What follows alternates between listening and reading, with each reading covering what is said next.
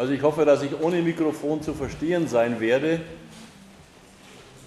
Ich werde auch laut genug reden, hoffentlich, dass das klappt.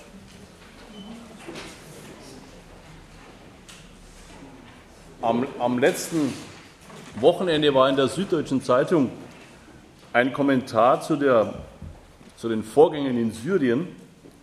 Der ging so los. Ich zitiere, Bashar al-Assad scheint auf einem anderen Stern zu leben. In Syrien herrscht kein Bürgerkrieg, sagt der Staatschef, der sich in seinem Palast hoch über Damaskus zurückgezogen hat.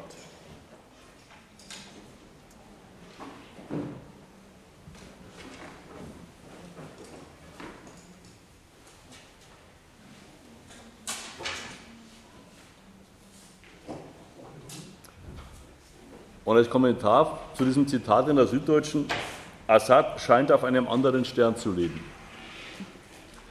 Er lebt nicht auf einem anderen Stern, sondern er lebt in dieser schönen Welt des demokratischen Imperialismus, wo es sehr darauf ankommt, ob etwas als Bürgerkrieg bezeichnet wird oder, was wahrscheinlich die offizielle Lesart des, Assad-Regimes ist, als ein Aufstand gegen die Staatsmacht, der mit den dafür zur Verfügung stehenden Mitteln bekämpft wird. Die Bezeichnung als Bürgerkrieg, als wäre hier tatsächlich die Staatsmacht nur eine Partei gegen andere und wäre ein offener Machtkampf ausgebrochen, ist bereits eine Parteinahme. Was man aus einem simplen Vergleich merkt, in Afghanistan habe ich noch nie gelesen, dass der Bürgerkrieg herrschen würde. Obwohl doch erkleckliche Teile der Bevölkerung gegen ein Regime mit Waffengewalt kämpfen, von dem ja auch bekannt ist, dass es ohne die Unterstützung von NATO-Truppen wahrscheinlich sehr geringe Chancen hätte, sich lange an der Macht zu halten, was von dem Regime des Bashar Assad nicht gesagt werden kann.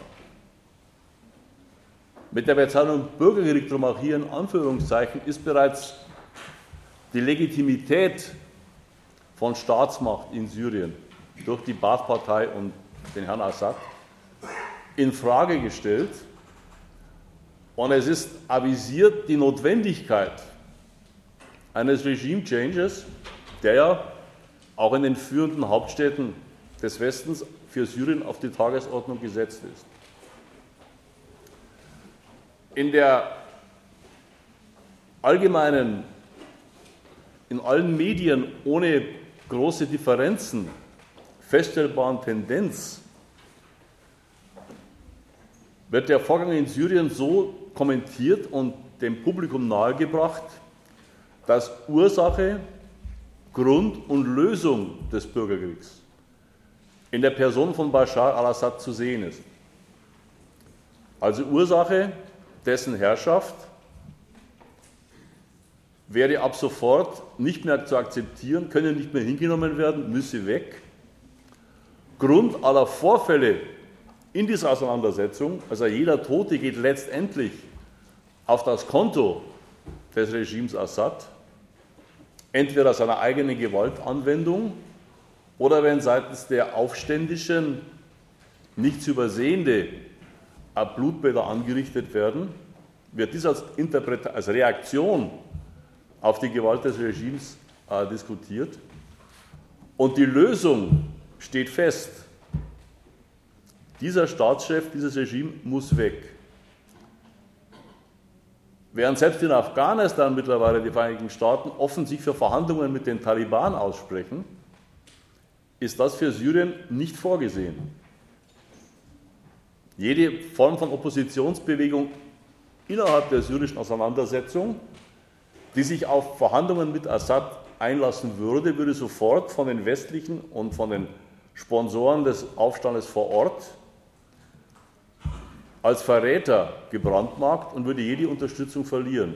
Also die Option des Ausgleichs mit dem Regime existiert nicht obwohl von allen, die dieser Formel anhängen, Assad Grund, Ursache und Lösung des Übels, nicht angegeben werden kann, was denn Resultat eines Machtwechsels in Syrien wäre.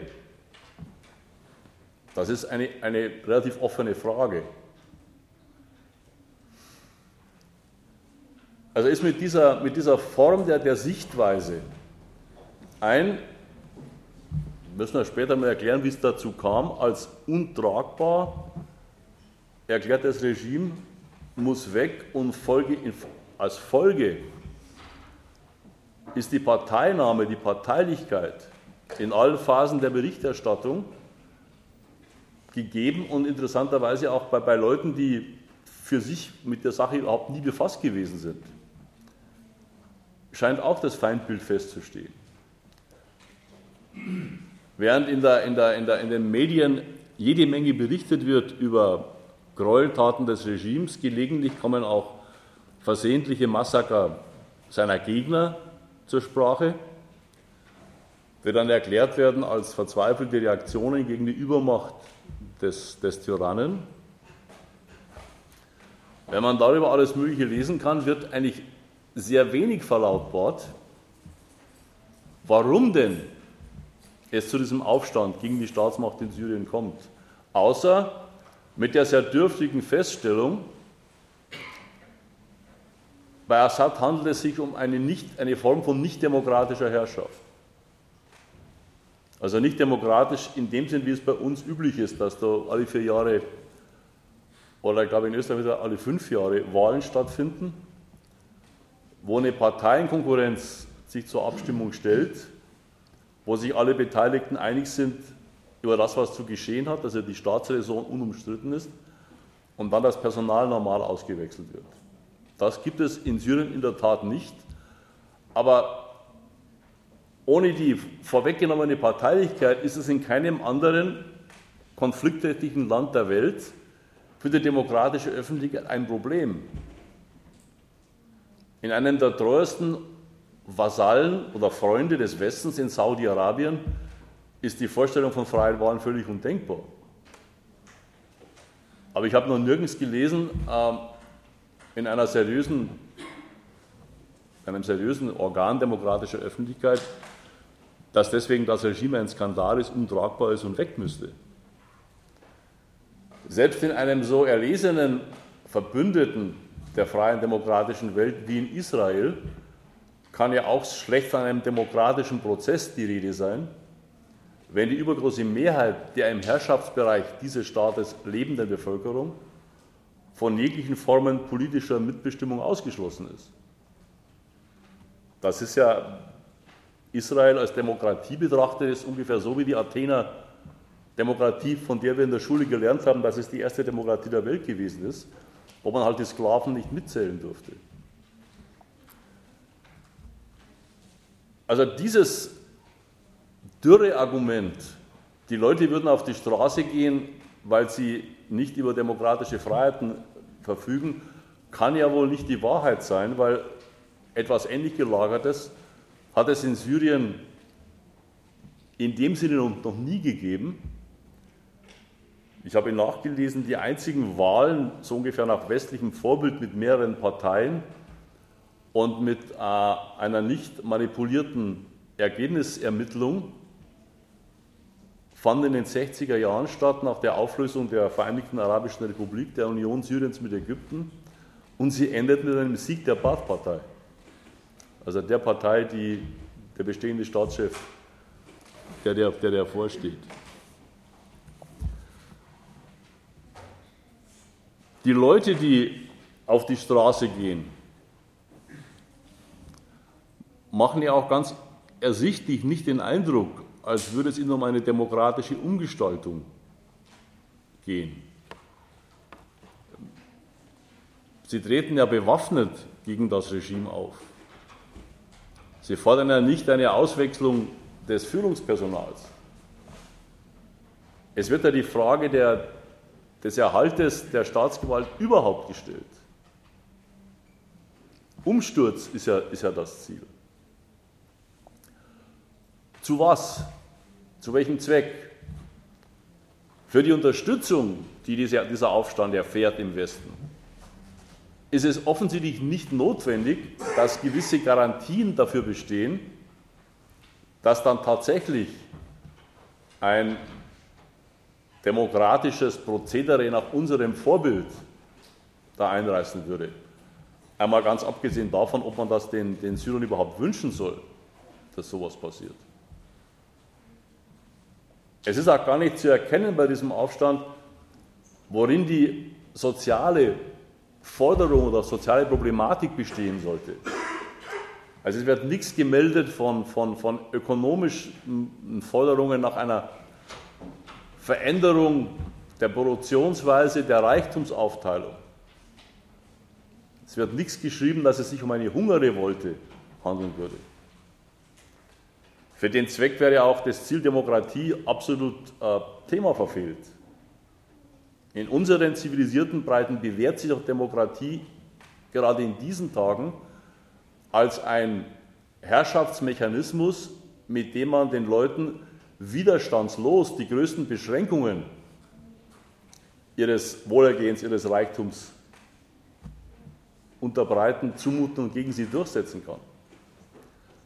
Da wären Sie schlecht beraten, wenn Sie dafür auf demokratische Verkehrsformen setzen würden.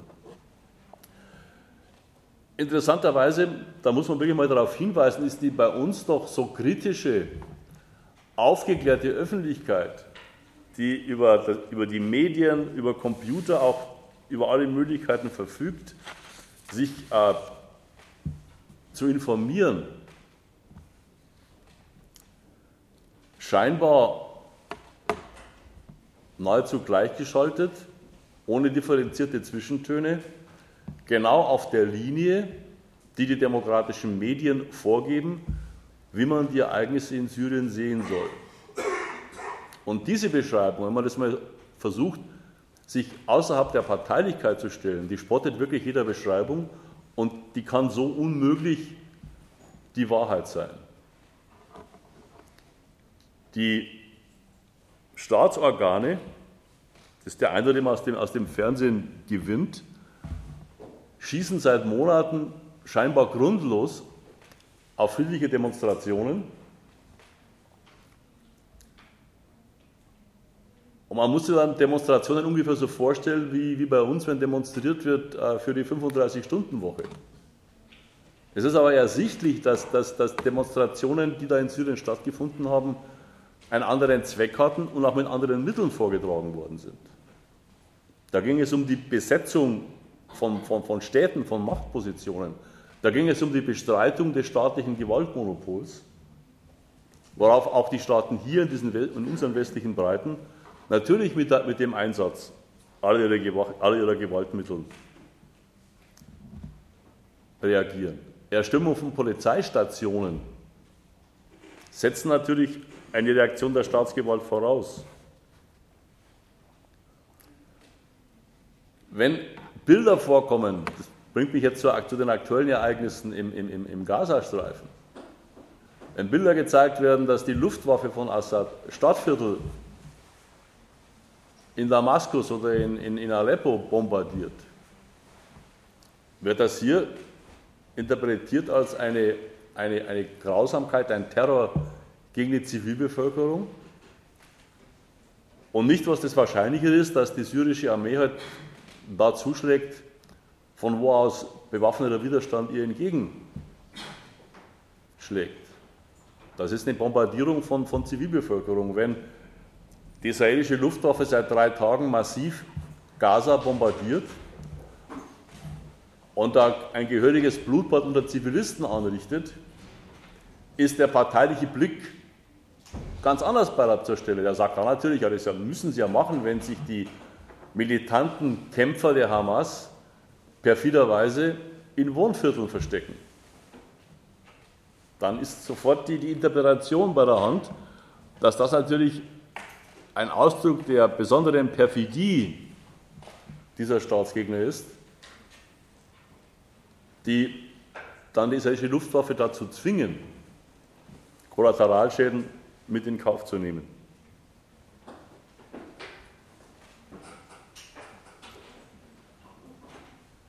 Mittlerweile hat man auch erfahren, und das hat aber auch das, das, das Feindbild nicht beeinträchtigt, dass auf der Seite der Aufständischen, die ja Leute sind, die es in Syrien nicht mehr aushalten wegen dem Terror des Regimes, sich jede Menge Nicht-Syrer befinden, die aus allen erklecklichen arabischen Staaten einreisen, um sich dem Kampf gegen das Assad-Regime anzuschließen und von denen ja wohl nur nicht gesagt werden kann, dass sie selbst unmittelbar Opfer der Repression des dortigen Regimes seien und deswegen gezwungen worden wären, zu den Waffen zu greifen.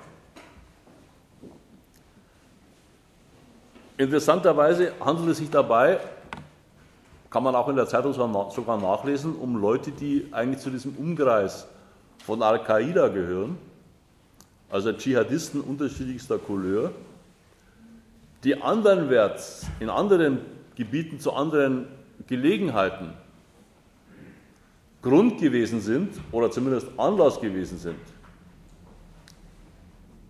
für westlich-demokratische Waffengewalt da zuzuschlagen. Hier in Syrien, erstaunlicherweise, desavouiert das nicht den Befreiungskampf, sondern wird abgebucht als äh, unvermeidliche Reaktion von Trittbrettfahrern dieser Bewegung, was nur die Wachsamkeit erforderlich macht, dass die nicht, wenn, Sadat, wenn Assad endlich gestürzt ist, die ganze Entwicklung in die falsche Richtung bringen. Das geht sogar noch weiter, wenn im Fernsehen auch einmal Bilder gezeigt werden von Gräueltaten, Massakern, die eindeutig von den aufständischen Kräften angerichtet werden, sei es bei unter den gefangen genommenen Ordnungsorganen des Regimes, sei es unter vermuteten Sympathisanten des Regimes oder was ja auch der Fall ist, dass durch diese rechtsfreien Räume, die geschaffen werden, Abrechnungen zwischen verfeindeten Volksteilen stattfinden, dann ist es auch nicht ein Argument gegen die Theorie vom Bürgerkrieg für die Freiheit, sondern wird interpretiert als eine Verrohung der Auseinandersetzung, an der wiederum Assad und sein Regime schuld ist, wegen der hartnäckigen Weigerung, die Macht freiwillig abzugeben. Mittlerweile ist auch durchaus bekannt und gemeldet, dass sich die Auseinandersetzung gar nicht mehr aus den Verhältnissen in Syrien selbst erklären lässt, sondern dass diverse auswärtige Interessenten darin verwickelt sind und die Beteiligten vor Ort mehr oder weniger beauftragt haben und in dem Sinn unterstützen, dass sie für ihre mit Syrien unmittelbar nichts zu tun habenden Zwecke kämpfen und, wenn es geht, auch siegen. Also der eigenartige Umstand, dass ein spontaner Volksaufstand, der in Syrien stattgefunden haben soll, mittlerweile über moderne Flugabwehrsysteme verfügt, offensichtlich sehr modern bewaffnet ist, dass er einer relativ starken Armee Paroli bieten kann, ist ja nicht denkbar, ohne dass da von außen eine Aufrüstung stattgefunden hat. Und es ist auch durchaus bekannt, woher die kommt. Aus den Golfstaaten werden bezahlt Waffen aus Europa. Amerika leistet unmittelbare logistische Unterstützung.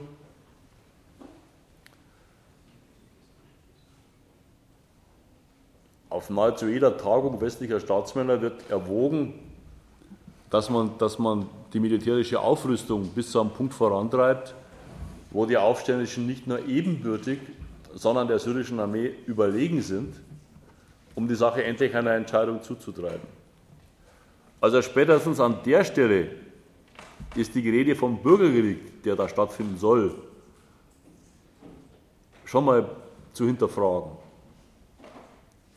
Weil dann stellt sich nämlich daraus ein Machtkampf um die Macht im Staat gegen einen Aufstand von Teilen des Landes und Teilen der Bevölkerung dadurch am Laufen gehalten wird, dadurch fortlaufend eskaliert und deswegen eine Entscheidung zugetrieben werden soll, weil mit diesem Aufstand zunächst einmal gar nichts zu tun habende Kräfte und Mächte beschlossen haben,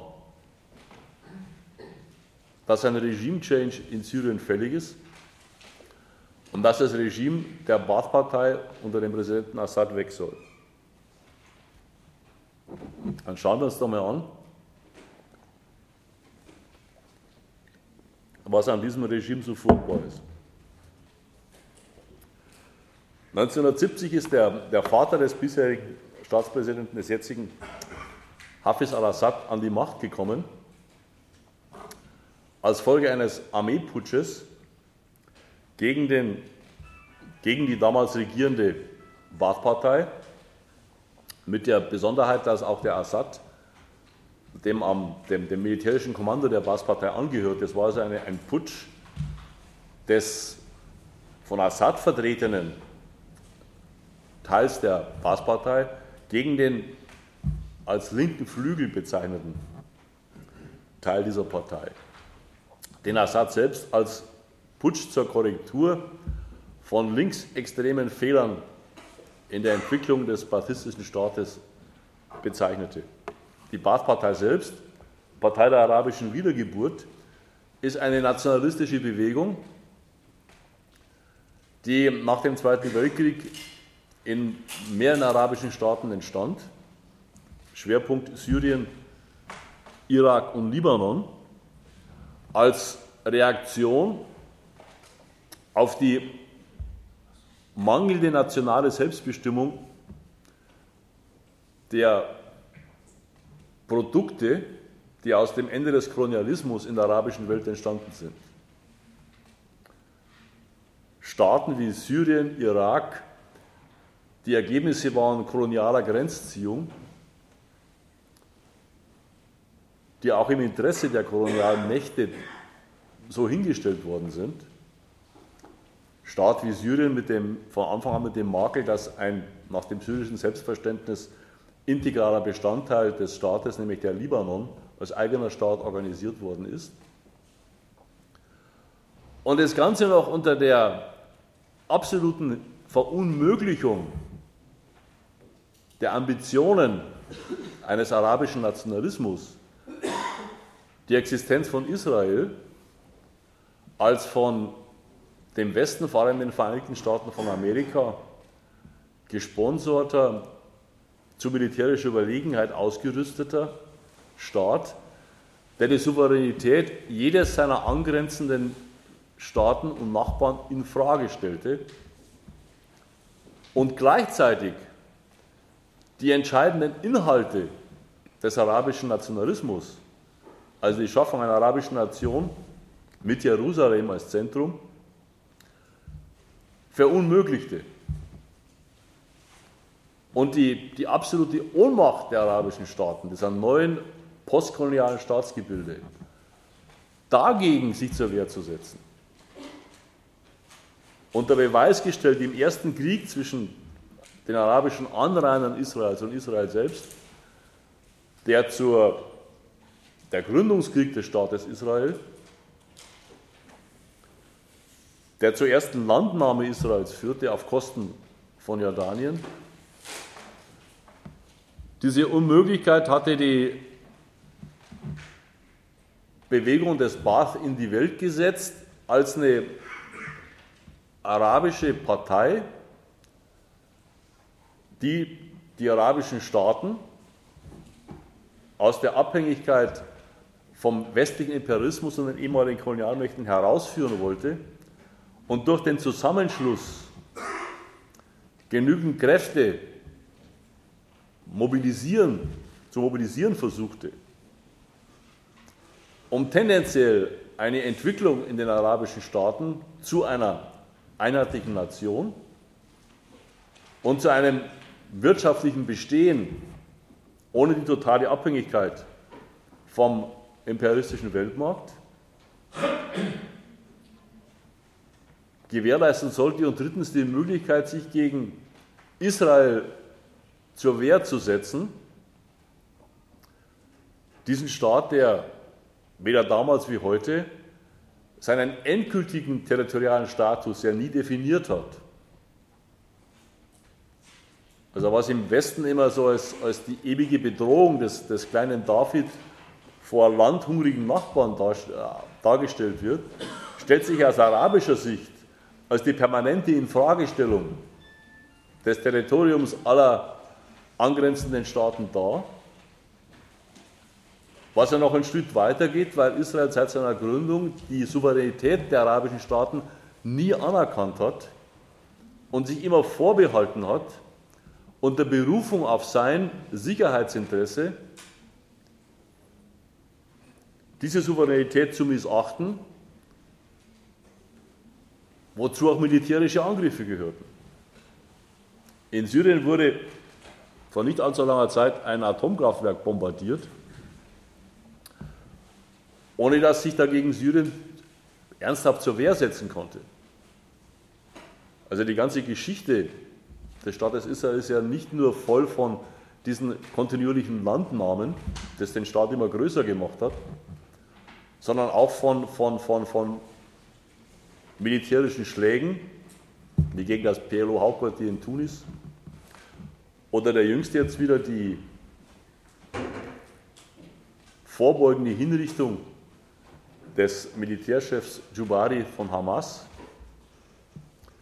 wo noch, muss man noch einiges dann hinterher mal dazu sagen, weil hier ist ja der, der eigenartige Sachverhalt, dass Israel den Verhandlungspartner, mit dem sie die ganzen Verhandlungen mit Hamas geführt hatten, zum Beispiel auch die Freilassung des Soldaten Gilad, dass sie den, ausgerechnet den, äh, umgebracht haben. Was steckt da für eine, für eine Absicht dahinter? Aber zurück zu, zu, zu dem, zu dem Baath-Konzept. Der Gründer der Baath-Partei, ein Syrier namens Michel Aflaq, aus einer christlich-orthodoxen Familie, also kein Moslem,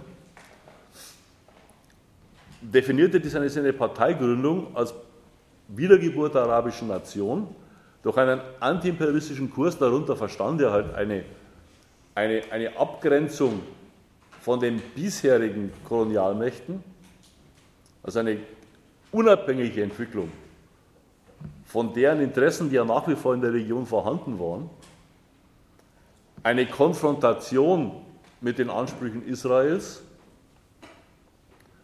und zur Stärkung der Ökonomien eine Abkehr von dem kapitalistischen Modell aus dem Westen, also Methoden staatlich gelenkter Wirtschaft, Methoden einer organisierten Landwirtschaft, was die Landfrage aufwarf, vor allem in Syrien, Enteignung des Großgrundbesitzes und eine Emanzipation des, der arabischen Bourgeoisie von den Zwängen einer Religion, die äh, bis in die kleinsten Belange hinein des zivilen Lebens den Anspruch hatte, als die oberste Macht im Staate dazustehen. Also eine Trennung von der bisher traditionellen Funktion des Islam als identisch mit der Staatsdoktrin. Aflak wollte aber keinesfalls auf den Islam als einen der Grundpfeiler dieses Staatsprojekts verzichten, weil er der Auffassung war, dass der Islam ein Bindeglied innerhalb der arabischen Nation darstellt, der die unterschiedlichsten nationalen Interessen in unterschiedlichen arabischen Staaten vereint und auch in der Berufung auf den historischen Moment, in dem die arabische Nation zu ihrer, erstmals zu ihrer vollen Entfaltung kam, eine eigene nationale Souveränität über alle Araber beinhalte, also in, in, in, der, in der Folge der Religionsstiftung durch Mohammed mit dem Kalifat.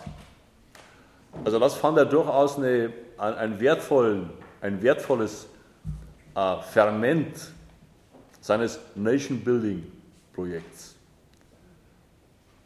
Ich erinnere mich, und das Ganze, Ganze gepaart nach der Vereinigung der seiner Baath-Partei mit, mit einer sozialistischen Partei, mit einer Form von arabischem Sozialismus, wo das Sozialistische darin bestand, dass die Einheit von Volk und Führung hergestellt werden sollte durch eine Partei, die im Volke fest verankert ist. Das übliche System von Herrschaft und, und, und Gefolgschaft sollte äh, durch eine nationale Familie ersetzt werden. Und es war durchaus auch vorgesehen, äh, in diesem nationalen Erweckungsprogramm die Baath-Partei als Einheitspartei des ganzen, der ganzen Nation zu etablieren, weswegen die Baath-Partei mit der Kommunistischen Partei Syriens ein immerwährendes Bündnis einging. Und bis zum heutigen Tage, obwohl die KP Syrien sich in zwei der Fraktionen gespalten hat, bilden die immer noch in der Nationalen Front ein Bündnis mit der Baath-Partei. Ich bin Ende der 60er Jahre in Damaskus gewesen und habe damals mich mit, mit militanten Studenten der Baath-Partei äh, diskutiert. Ich hatte damals einen eher holzhammerartig geschnitzten Marxismus und habe die natürlich konfrontiert wegen der Religionsfrage mit dem bekannten Marx-Zitat von der Religion als Opium des Volkes. Wieso denn der Flak auf den Gedanken kommt, mit so einem Zeug den arabischen Sozialismus aufzubauen? Da wurde mir beschieden, Marx und Engels hätten damals im, im 19. Jahrhundert in der Religionskritik das Christentum in seiner Funktion für die bürgerliche Gesellschaft im Auge gehabt. Das könne man aber nicht einfach auf den Islam übertragen, weil das wäre eine Religion der Unterdrückten und der benachteiligten Völker. Insofern äh, wäre es alles okay, mit, soweit es gegen das Christentum geht, aber der Baath will am Islam das emanzipatorische Moment der, der arabischen ähm, Religion herausstreichen. Wir haben uns damals nicht geeinigt, aber ich habe damals das auch nicht für so entscheidend gehalten, diese, diese Frage. Aber so, so muss ungefähr die, die, die, Denkungsweise gewesen sein, wirklich die Religion zu instrumentalisieren für ein nationales Aufbruchsprogramm. Und Aflak in seinem, in, seinem, in seinem Hauptwerk über die Einheit schreibt auch sehr, sehr, sehr plausibel für seine Verhältnisse, wenn man nicht den Islam hernimmt als ein, als ein Bindeglied der unterschiedlichen Bestrebungen in der, innerhalb der arabischen Nation, kommt man in große Schwierigkeiten, weil allein in Syrien gibt es ja auch die Kurden und es gibt die Beduinen, es gibt also in, in, in, im Maghreb gibt es die Berber. Es gibt also lauter Bestandteile dieser zu schaffenden arabischen Nation, bei denen es sich nicht in dem Sinne um Araber handelt, aber der Islam wäre die, die verbindende Tradition und mit dem Islam würde man verhindern, dass es zu, zu ethnischen Reibereien und Auseinandersetzungen kommt. In der Tat hat auch in den, in der Tat ist es auch in den beiden von der Baath-Partei regierten Staaten, Syrien und dem Irak, bislang nie zu ihnen Auseinandersetzungen gekommen bin, anderen arabischen Staaten. Also die, in Syrien ist, war die kurdische Minderheit bis zum jetzigen Zeitpunkt kein bedeutendes Problem, wo der Staat repressiv dagegen vorging. Und die, interessanterweise ist Syrien das einzige arabische Land, in dem es eine relevante christliche Minderheit gibt, ohne die Vorfälle wie in Ägypten mit den Kopten, wo ja mittlerweile schon auch diverse Gemetzel stattgefunden haben, und selbst eine jüdische Gemeinde, eine der letzten, gibt es noch in Syrien und hat sich bisher innerhalb dieser, dieser Baath-Politik behaupten können.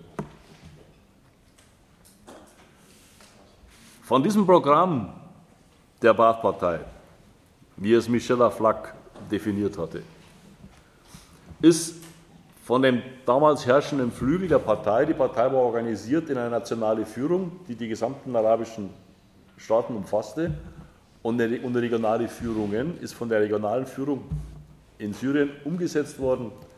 Eine partielle Enteignung des Großgrundbesitzes mit dem Ziel, äh, die Landwirtschaft einerseits produktiver zu machen, weil die Großgrundbesitzer größere Teile des Landes einfach brach liegen ließen, wenn es sich nicht rentierte, wenn sie nicht genügend äh, äh, Vasallen hatten, die das bearbeiteten. Also rein von ihrem persönlichen Bereicherungsinteresse halt die Landwirtschaft betrieben haben. Vor allem auf Exportprodukte aus waren, die man verkaufen konnte die, an, die, an, die, alten Kolonialmächte. Also in Syrien gab es eine, eine nicht unerhebliche Weinproduktion zum Beispiel. Was natürlich für die, für vom Standpunkt einer Versorgung der Bevölkerung nicht das Optimum gewesen ist. Also sowohl die Leistungsfähigkeit der Landwirtschaft zu steigern und gleichzeitig äh, im Sinne der Schaffung einer arabischen Nation die Versorgungslage der Bevölkerung besser zu stellen. Um das Ganze zu realisieren, musste man große Investitionen tätigen in die Urbaumachung des Landes, Bewässerungsprojekte. Und für diesen Zweck hat die Bachpartei das Bündnis oder die, die, die, die Partnerschaft mit dem sozialistischen Lager gesucht, was vom Standpunkt der, des Westens natürlich ein, ein, einen ersten schweren Misstrauenspunkt auf diesen, dieses Staatswesen warf. Und zweitens, im Sinne der arabischen Sache, Syrien als Frontstaat gegen Israel, hat Syrien beansprucht von den Golfstaaten und von Saudi-Arabien massive finanzielle Unterstützung für das Programm des Aufbaus in Syrien als Teil einer Front gegen Israel zur Rückgewinnung des geraubten arabischen Landes. Nicht ohne Erfolg, weil die syrische Landwirtschaft unter der Baath-Partei nach dieser Reform äh, große Wachstumszuwachsraten äh, erzielte. Der Nachteil war natürlich, dass durch diese ständig notwendigen Zuschüsse das Ganze abhängig war von den Konjunkturen der politischen Beziehungen. Also mit, dem, mit der einen Seite der Baath-Ideologie, Revolution in arabischen Staaten gegen die reaktionären Regimes, ist natürlich deren Begeisterung, die zu unterstützen mit Geld, hat nachgelassen. Und spätestens ein paar Jahrzehnte später, mit dem Ende des sozialistischen Lagers und der Sowjetunion, sind die Subsidien unmittelbaren Förderungen Syriens ausgeblieben, die damals durch den Comic-Con weitgehend sogar ohne Gegenleistungen erfolgten, weil die Sowjetunion in Syrien ein, ein, ein, ein mögliches, ein mögliches, möglichen Einfallspunkt in eine ansonsten total von Amerika dominierte Region der Welt betrachtete und deswegen entsprechend förderte. Und die Landwirtschaft, die so entstand, war nicht auf eigener, aus eigener Kraft subsistenzfähig, sodass der, der jüngere Assad zur Verhinderung von Hungersnöten, Nahrungsmittelknappheiten durch Wegfall der Subsidien bei gleichzeitigen Dürrekatastrophen einen großen Teil dieser Landreformen rückgängig gemacht hat. Und es gibt jetzt wieder Großgrundbesitz in der Landwirtschaft, allerdings nicht mehr so wie früher durch feudale Abhängigkeitsverhältnisse geprägt, sondern richtige agrarkapitalistische Unternehmungen, die zum Teil von äh, der Armee kontrolliert werden und die zu dem Bereich gehören, der jetzt äh, zu den ökonomischen Nutznießern der staatlichen Herrschaft in Syrien zählt. Neben dieser Geschichte mit der, Land der Landreform, was, was die Baath-Partei erst einmal bei den Massen durchaus populär gemacht hat, aber natürlich sehr verhasst bei den Grundbesitzern, war im Bereich der Industrie der Staat Initiator von staatlichen Unternehmungen. Es entstand überhaupt so etwas wie eine Industrie, Stahl. Mit den etwas spärlichen Öl gefunden hat Syrien als einer der einzigen ölfördernden Staaten relativ früh eine eigene Raffinerie auf die Beine gestellt, mit Unterstützung aus den sozialistischen Staaten. Gleichzeitig wurde aber auch kleines Unternehmertum zugelassen, um Versorgungsengpässe in Bereichen, wo der Staat nicht initiativ werden konnte, zu beseitigen, also eine Mischökonomie die, zumindest solange die, die, die Partnerschaft mit dem, mit dem sozialistischen Lager funktionierte, Syrien zu einer positiven Ausnahmeerscheinung innerhalb der arabischen Staatenwelt machte. Ohne jeden Zweifel hat äh, die Baath-Partei gesamt, ihr gesamtes Volk weitgehend alphabetisiert, verfügt über ein, ein Gesundheitswesen, das die, die Säuglingssterblichkeit und die Lebenserwartung im Unterschied zu anderen arabischen Staaten äh, in ganz außergewöhnliche äh, Höhen wurde, wurde von der, selbst von Vereinten Nationen, Organisationen immer lobend erwähnt. Und die Loyalität der Massen in den großen Städten schien offensichtlich gewährleistet zu sein, weil es gab die erste größere Auflehnung gab es nach dem Korrekturputsch. Also der Aufstand in Homs der sunnitischen Geistlichkeit, dem in Homs selbst seitens der, der Baath-Partei offensichtlich nichts mehr entgegengesetzt werden konnte, aber das war hinterher, wie gesagt. Der Korrekturputsch von, von, von, von dem Vater Assad machte sich an, nicht an den, an den sozialen Errungenschaften des vorher herrschenden Flügels der Baath-Partei fest, sondern wie immer bei so einem Staatsstreich an der nationalen Erfolglosigkeit. Denn der ganze Zweck, zu dem das nationale Aufbauprogramm erfolgt war, also die Stärkung der syrischen Nation und Paroli bieten Israel, was sich in Syrien in einem einzigen Punkt zusammenfasst, Rückgewinnung der Golanhöhen. Von dem war man weiter entfernt denn je durch die Politik der Baath-Partei. Und das darf man nicht unterschätzen, diesen, diesen, Punkt, weil man kann sich fragen, wird auch hier mal so in, in den Zeitungen, was bedeuten denn die Golanhöhen? Ein, ein, ein ziemlich kleiner Fleck Land, auf dem, auf dem bevölkerungsmäßig Drusen leben, keine übermäßig loyale Bevölkerungsgruppe dem syrischen Regime gegenüber.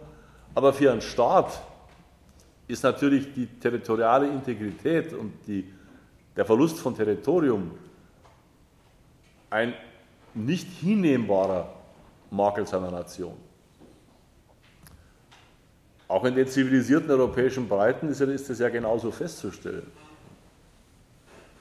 Deutschland hat 30 Jahre seiner Nachkriegsgeschichte als Schwerpunkt seiner Politik mit der Rückeroberung des verlorenen Territoriums, also DDR, zugebracht und letztlich einen Erfolg damit erzielt, den sie eingestrichen haben, ohne Rücksicht auf ökonomische Verluste. Also die Annexion der DDR war ja kein, war ja kein ökonomischer Zugewinn für die deutsche Nation. Aber in solchen nationalen Fragen wird ja auch nicht gerechnet.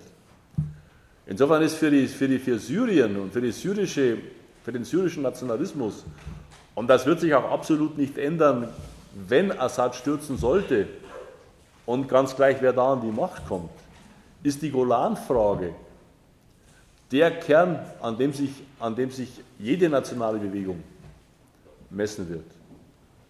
So war der Vorwurf des, der, der, der Korrekturputschisten um den alten Hafiz al-Assad war die Erfolglosigkeit der syrischen Nation in diesem Hauptanliegen der Rückgewinnung nationalen Territoriums. Und der alte Assad hat ja dann durch partielle Wiederzulassung von Großgrundbesitz, durch die Einstellung der Konfrontation mit den früher als reaktionären arabischen Monarchien kritisierten Staaten, mit denen neue Beziehungen angeknüpft und hat sich dort einiges Geld an Land gezogen zu einer massiven Aufrüstung der syrischen Armee. Ein ernsthafter Rückschlag musste Syrien hinnehmen durch den damaligen Krieg, den der Irak die, die feindliche Führer der ba irakischen Baath-Partei gegen den Iran angefangen haben, zur Eroberung der iranischen Provinz Khuzistan.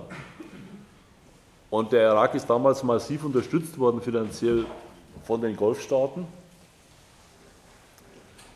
gegen die islamische Revolution im Iran. Und das haben die Syrer immer gefunden als Geld, das eigentlich ihnen zugestanden hätte. Und er hat natürlich auch den, den, den, den Bruch zwischen den beiden Baath-Regimen endgültig gemacht und vertieft, weil für die, vom Standpunkt Syriens war der Krieg des Irak gegen den Iran ein Verrat an der, an, der, an der arabischen Sache, der sich ja konzentrieren sollte auf Israel. Es kam dann zu dem sogenannten Yom Kippur-Krieg, in dem die syrische Armee gemeinsam mit Ägypten einen letzten Versuch unternommen hat, militärisch Israel zu beschränken. Die syrischen Truppen stießen auch auf die Golanhöhen vor, haben sie ungefähr 48 Stunden lang befreit, bis dann der israelische Gegenschlag das, den Status quo ante wieder, wiederherstellte.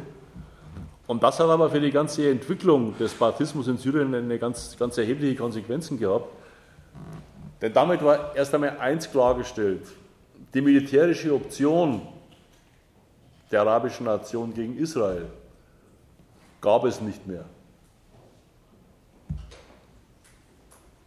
Der militärische Sieg war trotz günstigster Voraussetzungen nicht möglich. Die Partnerschaft mit der Sowjetunion erwies sich als der Partnerschaft mit Amerika von Israel als Haus auch unterlegen.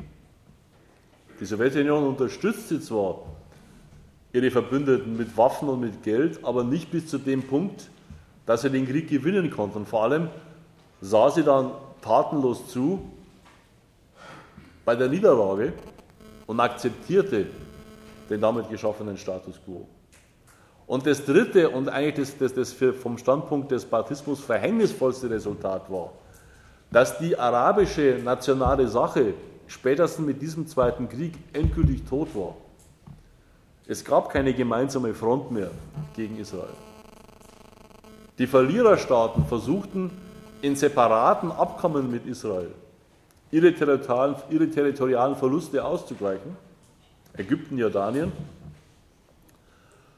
und versuchten durch einen absoluten internationalen Frontwechsel, also weg vom Bündnis mit der Sowjetunion und hin zum Bündnis mit den USA, den vom Standpunkt des arabischen Nationalismus verzweifelten Schritt zu tun, sich gegen Israel zu schützen durch das Bündnis und den Schutz mit den der USA als der einzigen Macht, auf die Israel angewiesen war und von der man erwartete, dass, wenn man sich auf einen Separatfrieden mit Israel einließ, man von künftigen Übergriffen des jüdischen Staates durch die Amerikaner selbst geschützt würde.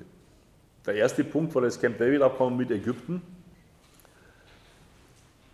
was für, für Syrien, für das, für für das Baath-Regime von, von Assad eine, eine, eine, eine vernichtende Reaktion darstellte. Die Ägypter haben sich den, den, den, den Sinai zurückgeben lassen, ohne Rücksicht auf die Fortdauer der Besetzung der Westbank des Jordan, von Gaza und der Golanhöhen. Haben ihren separaten Frieden mit Israel getroffen, haben Israel anerkannt, haben, sind damit aus der ganz offiziell per Vertrag aus der arabischen Front zur Rückgewinnung des Landes und zur Beschränkung Israels ausgeschieden. Und die in dem, in, dem, in dem Vertrag mit Israel in Camp David ausgehandelt drinstehenden im Protokoll Zusagen von Israel, dass dieser Frieden mit Ägypten eine wertvolle Voraussetzung wäre zu einer endgültigen Lösung der Palästinenserfrage, weil der Zwang für Israel mit, seiner, mit seinen Sicherheitsinteressen jetzt zumindest gegen Ägypten weggefallen wäre, das erwies sich natürlich als absolut leeres Versprechen, dem seitens von Israel äh, absolut keine Taten folgten. Ganz im Gegenteil, das war der, das war der Auftakt zur de facto Annexion der besetzten Westbank und der, der Gebiete, die nach israelischer Staatsräson ohnehin zum, zum, zum ehernen Bestandteil von Eretz Israel gehören.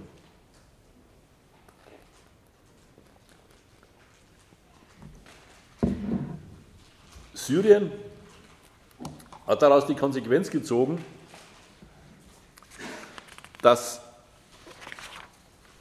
sie im Kampf gegen Israel erstmal allein stehen.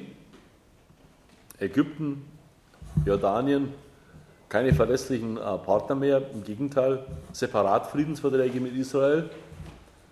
Vom syrischen Standpunkt aus Verrat, weil es ja akzeptierte, dass die, dass, dass die Besetzung der Golanhöhen weiterhin andauerte.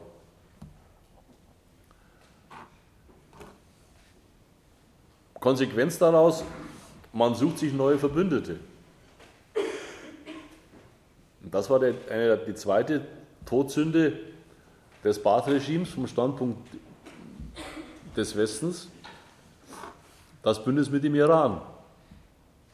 Die Islamische Revolution, die Islamische Republik hatte sich vorbehaltlos hinter die arabische Sache der Palästinenser gestellt hatte eine fundamentalistische Kritik am amerikanischen Imperialismus in der Region, insistierte auf einer eigenständigen Entwicklung außerhalb des von den USA gesetzten Rahmens, bot sich strategisch durch die Lage auch schon als, als natürlicher Bündnispartner von Syrien an. Und der Erfolg dieses Bündnisses war für, für Syrien politisch gesehen einen strategischen Partner, einen verlässlichen Verbündeten bei der Anmeldung der nationalen syrischen Forderungen gegen Israel und zweitens finanzielle Unterstützung, militärische Zusammenarbeit. Also eigentlich vom Standpunkt Syriens ein fast schon natürlicher Verbündeter.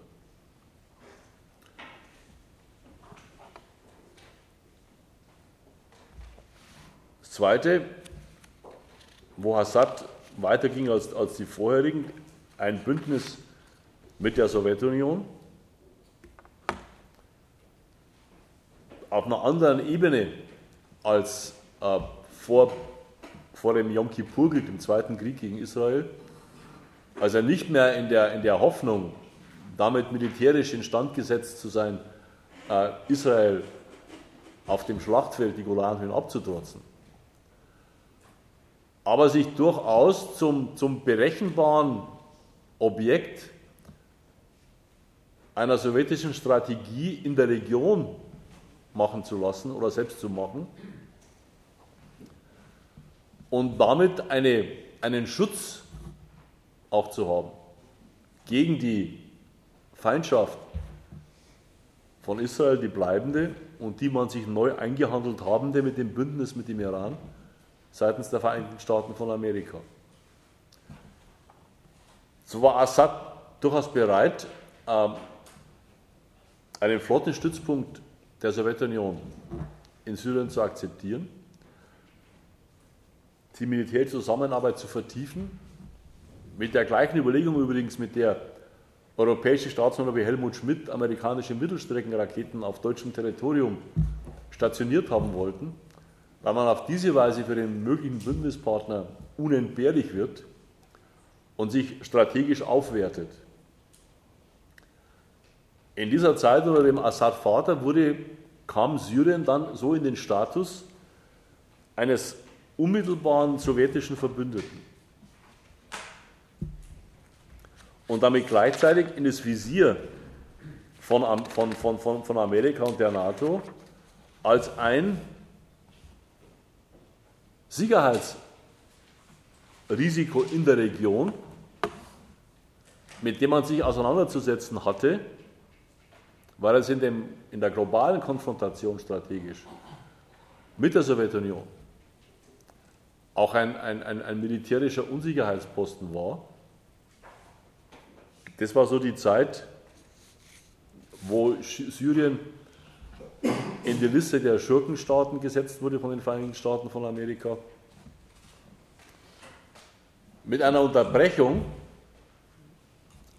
während des ersten Krieges gegen den Irak, in dem die Bush-Administration versuchte, den Krieg gegen Irak zu einer arabischen Angelegenheit zu machen und Syrien in der sogenannten Koalition der Willigen mitmachte, hereinfallend auf amerikanische Versprechungen, die sich die Amerika nie gemacht hatte, aber selbst hereinfallen auf die Illusion, dass eine solche Koalition mit den arabischen Staaten Amerika dazu bringen würde, das Verhältnis zu Israel zu, relativieren, im Interesse eines Ausbaus eines neuen, einer neuen Glacis von arabischen Bündnispartnern. Es hat sich ja gezeigt, dass das eine, völlig, eine völlige Fehlspekulation war, weil das Ergebnis des, des, des ersten Irakkrieges äh, hat nicht bedeutet, dass sich die amerikanische Existenz und Ausbreitungsgarantie für Israel verringert hat, ganz im Gegenteil. Mit der Offensive des Terrorismus im Gefolge des Zweiten Irakkriegs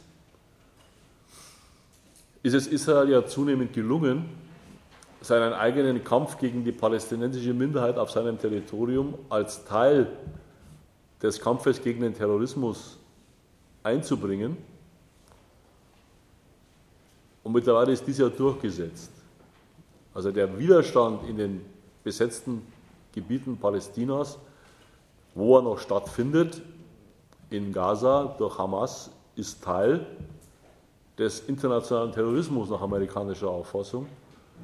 Und Israel kämpft zurzeit nicht gegen einen Freiheitskampf eines, einer besetzten Bevölkerung, sondern gegen einen Ableger des Terrorismus. Also da hat sich die, die, die Spekulation von Hafiz, Hafiz al-Assad völlig getäuscht. Und es war eigentlich außenpolitisch der größte Fehler, den er gemacht hat. Weil die Zerschlagung, die, die absolute Schwächung des Irak und im Zweiten Krieg die Verwandlung des Irak in, eine, in, ein, in ein amerikanisches Protektorat hat die Isolation Syriens innerhalb seiner eigenen Region, Region vollendet. Und jetzt, wo die Amerikaner ja den, den Waffengang gegen, gegen den Iran auf die Tagesordnung gesetzt haben, ist Syrien schon vor dem Ausbruch des Aufstandes unmittelbar in die Frontlinie geraten als der wichtigste Verbündete des Iran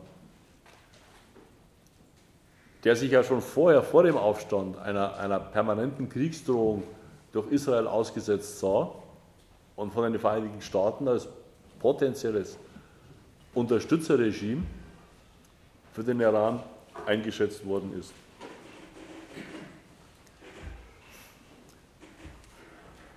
Die entscheidende Änderung innerhalb von Syrien, innerhalb des Baath-Regimes, während der äh, Zeit von Assad, Vater und Sohn,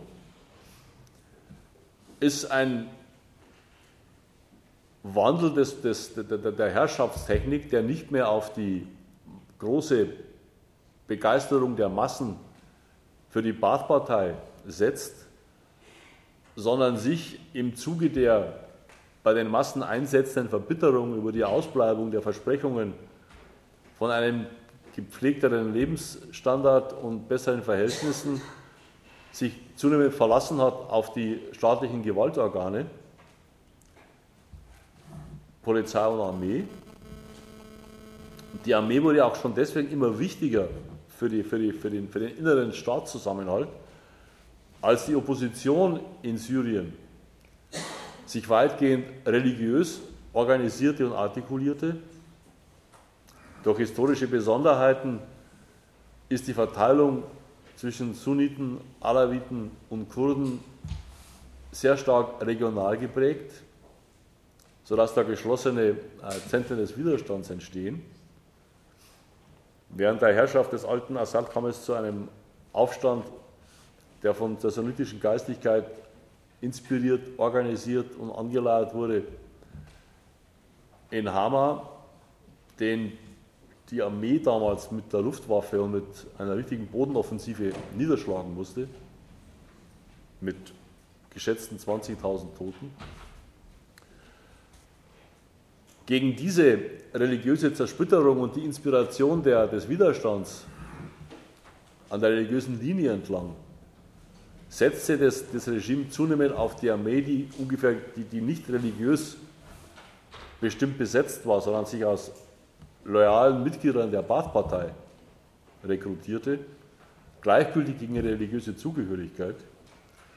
Wobei immer wieder auffällt, dass der Anteil in den Spitzenpositionen des Regimes der alevitischen Glaubensgemeinschaft überproportional hoch ist, was sich einfach aus dem Punkt daraus erklärt, dass der ganze innere Klüngel der, der Assad-Familie all dieser Religionsgemeinschaft angehörte und deswegen in so einem Staatssystem bevorzugt mit solchen Vertrauensposten äh, bedient worden ist. Was andererseits bei, den, bei der, innerhalb der, der religiösen Opposition natürlich erst recht zu einem, zu einem, zu einem Argument diente und zum, zum zusammenschweißenden Stachel wurde, dass die alawitische Variante, die nach strenggläubiger sunnitischer Auffassung eine, eine, eine Perversion des Islam darstellt, eine Ketzerei darstellt, dass damit der, der, die Kritik an der exklusiven Herrschaft der Baath-Partei konzentriert in dem unmittelbaren Machtkreis von Assad und seinen Getreuen in einen Religionskonflikt überhoben werden konnte, indem die Aleviten mit ihrer Version des Islam den rechten Glauben in, in, in Syrien gefährden und die verdiente Stellung der sunnitischen Geistigkeit im Staate untergraben. Die Armee selbst als der sicherste Machtpfeiler des Staates übernahm auch zunehmend ökonomische Funktionen. Die Staatsbetriebe wurden mit ausscheidenden pensionierten Offizieren besetzt. Logische Konsequenz in einem, in einem Gemeinwesen, das bei sich verknappenden Mitteln angesichts der ausbleibenden Subsidien aus dem Osten nach dem Wegfall der Sowjetunion wo zunehmend der Besitz von Positionen der Staats, an der Staatsmacht identisch wird mit Zugriff auf ökonomische Potenzen. Wo man an das Geld kommt, das spärlicher fließt von außen, eine Funktion im Staatsapparat, die einzige Bedienung ist, um sich daran bereichern zu können. Sodass vom Standpunkt der der Opposition sich die, das Regime der Baath-Partei zunehmend dargestellt haben muss als eine Herrschaft einer Minderheit, die der falschen religiösen Variante des Islam anhängt und zum, zum, zum, zum, zum Aufstandspotenzial wird das bei Erfolglosigkeit des nationalen Programms. Wenn dazu kommt eine Erfolglosigkeit in den proklamierten nationalen Zielen, also Rückeroberung der Golanhöhen, ökonomische Unabhängigkeit durch eine eigene leistungsfähige Wirtschaft, Anhebung des allgemeinen Lebensniveaus der Massen, dann wird die Herrschaftsform zur Ursache des, des, des nationalen Versagens erklärt. Was natürlich nicht die volle Wahrheit ist, weil die, die Herrschaftsform herstellt über die nationalen Ressourcen, die Syrien zu dem Zeitpunkt zur Verfügung standen und das, das, das bloße Auswechseln des Führungspersonals durch andere, die unter ähnlichen Voraussetzungen dann äh, schalten und walten, wird erstmals an den Verhältnissen nichts ändern, außer die Genugtuung, dass Leute der eigenen Glaubensrichtung dann das Sagen haben und nicht mehr Leute, von denen man der Auffassung ist, dass es sich ohnehin um Frevler und Ketzer, und Ketzer handelt. Die demokratische Opposition, soweit es die gegeben hat, die natürlich äh, ihren großen Aufschwung nahm unter dem, unter dem, dem, dem, dem jüngeren Sadat, Assad, Assad, der ja antrat als Reformer die Verfassung änderte, in einem typischen, äh, in einem typischen Versuch, auf die Opposition einzugehen, einerseits wurde in die Verfassung zum ersten Mal geschrieben, dass der Präsident der Republik ein sunnitischer Moslem sein muss, was Assad selbst eigentlich schon in einer Streitposition brachte, weil er als Alevit zwar sunnitischer Moslem ist, aber manche würden das bestreiten in Syrien. Also eine Konzession an die, an die religiöse Basis von Herrschaft. Und zweitens ähm, demokratische Prozedere in die Verfassung reingeschrieben, also Wahlen. Es fanden wieder Wahlen statt, in denen die Nationale Front antrat, die Baath-Partei im Bündnis mit anderen Parteien und wo es dann nach dem, dem Vorbild von solchen gelenkten Wahlen die die, die, die, die Volks-, die, die Wähler konnten die ankreuzen und konnten gelegentlich unter unterschiedlichen Kandidaten dieser nationalen Frontliste. Es gab sogar eine Zeit lang in Syrien eine erstaunlich pluralistische Presse, der es gestattet war, auch Kritik an der, an der Führung, an der Staatsführung zu, zu üben, bis hin zum, zum Beginn des, des Aufstandes, der ursprünglich entstand. Durch Demonstrationen dieser demokratischen Opposition, die von Assad freie Wahlen verlangte und als Nachfolgeprodukt der Arabellion, also dieses Aufstandes in Ägypten und in Tunesien, meinte, dies wäre der geeignete Zeitpunkt, auch in Syrien den abzusägen. Es war natürlich nicht das gleiche wie in, wie in Tunesien und in Ägypten. Aber man darf ja nicht vergessen, nach wie vor war die Baath-Partei der Machtfaktor in Indonesien. Eine Massenbewegung, die für eine Loyalität zum Regime sorgte, weit über den bloßen Gewaltapparat hinaus. Was sich auch zeigte, dass die Demonstrationen der Opposition immer beantwortet worden sind mit, mit, mit Demonstrationen von Hunderttausenden, die das Regime auf die Beine stellte. Also auf dieser Ebene wäre es ein ewiger, munterer Schlagabtausch von, von, von den Ziffern gewesen, wer für wen demonstriert. Die Sache gewann die Brisanz erst dadurch, dass sich zu dieser demokratischen Opposition erstens im Inneren eine Opposition gesellte, die immer schon gegen das Baath-Regime als gottlos und ketzerisch war. Also die religiöse Opposition, die in Hama, wir erinnern uns damals mit diesem Massaker des alten Assad, vorübergehend sistiert worden ist. Der Aufstand, der Aufstand der südlichen und östlichen Stämme, für die das Baath-Regime immer eine, eine, eine, eine religionsfeindliche, weltliche Macht darstellte, die sich ermutigt fanden, auch durch die Umstürze in anderen Staaten. Und die natürlich von Anfang an massivste Unterstützung erfuhren durch die sunnitischen Regime in den Golfstaaten, in Saudi-Arabien, anfangs durch die Propaganda der Medien, Al Jazeera, Al Arabiya, der Sender aus den Golfstaaten, aber schon sehr rasch auch durch Agitatoren, durch Geld, bis hin dann zu Waffen. So entstand diese, diese Gemengelage, die aus, einer, aus einem, einem, einem Wurmfortsatz der Arabellion einen bewaffneten Aufstand werden ließ. Die Reaktion übrigens, des, die Reaktion der, der, der, des Regimes war ebenfalls sehr unterschiedlich zu den anderen Staaten, in denen diese Arabellion stattfand. Und ein Begriff, mit dem man ja alles zusammenfasst, die unterschiedlichsten äh, Bewegungen gegen unterschiedlichste Regime. Die, die Reaktion des Regimes war ja anfangs eine Mischung aus zuschlagender Polizei und Verkünden von politisch-ökonomischen Reformen, die sich überschlugen.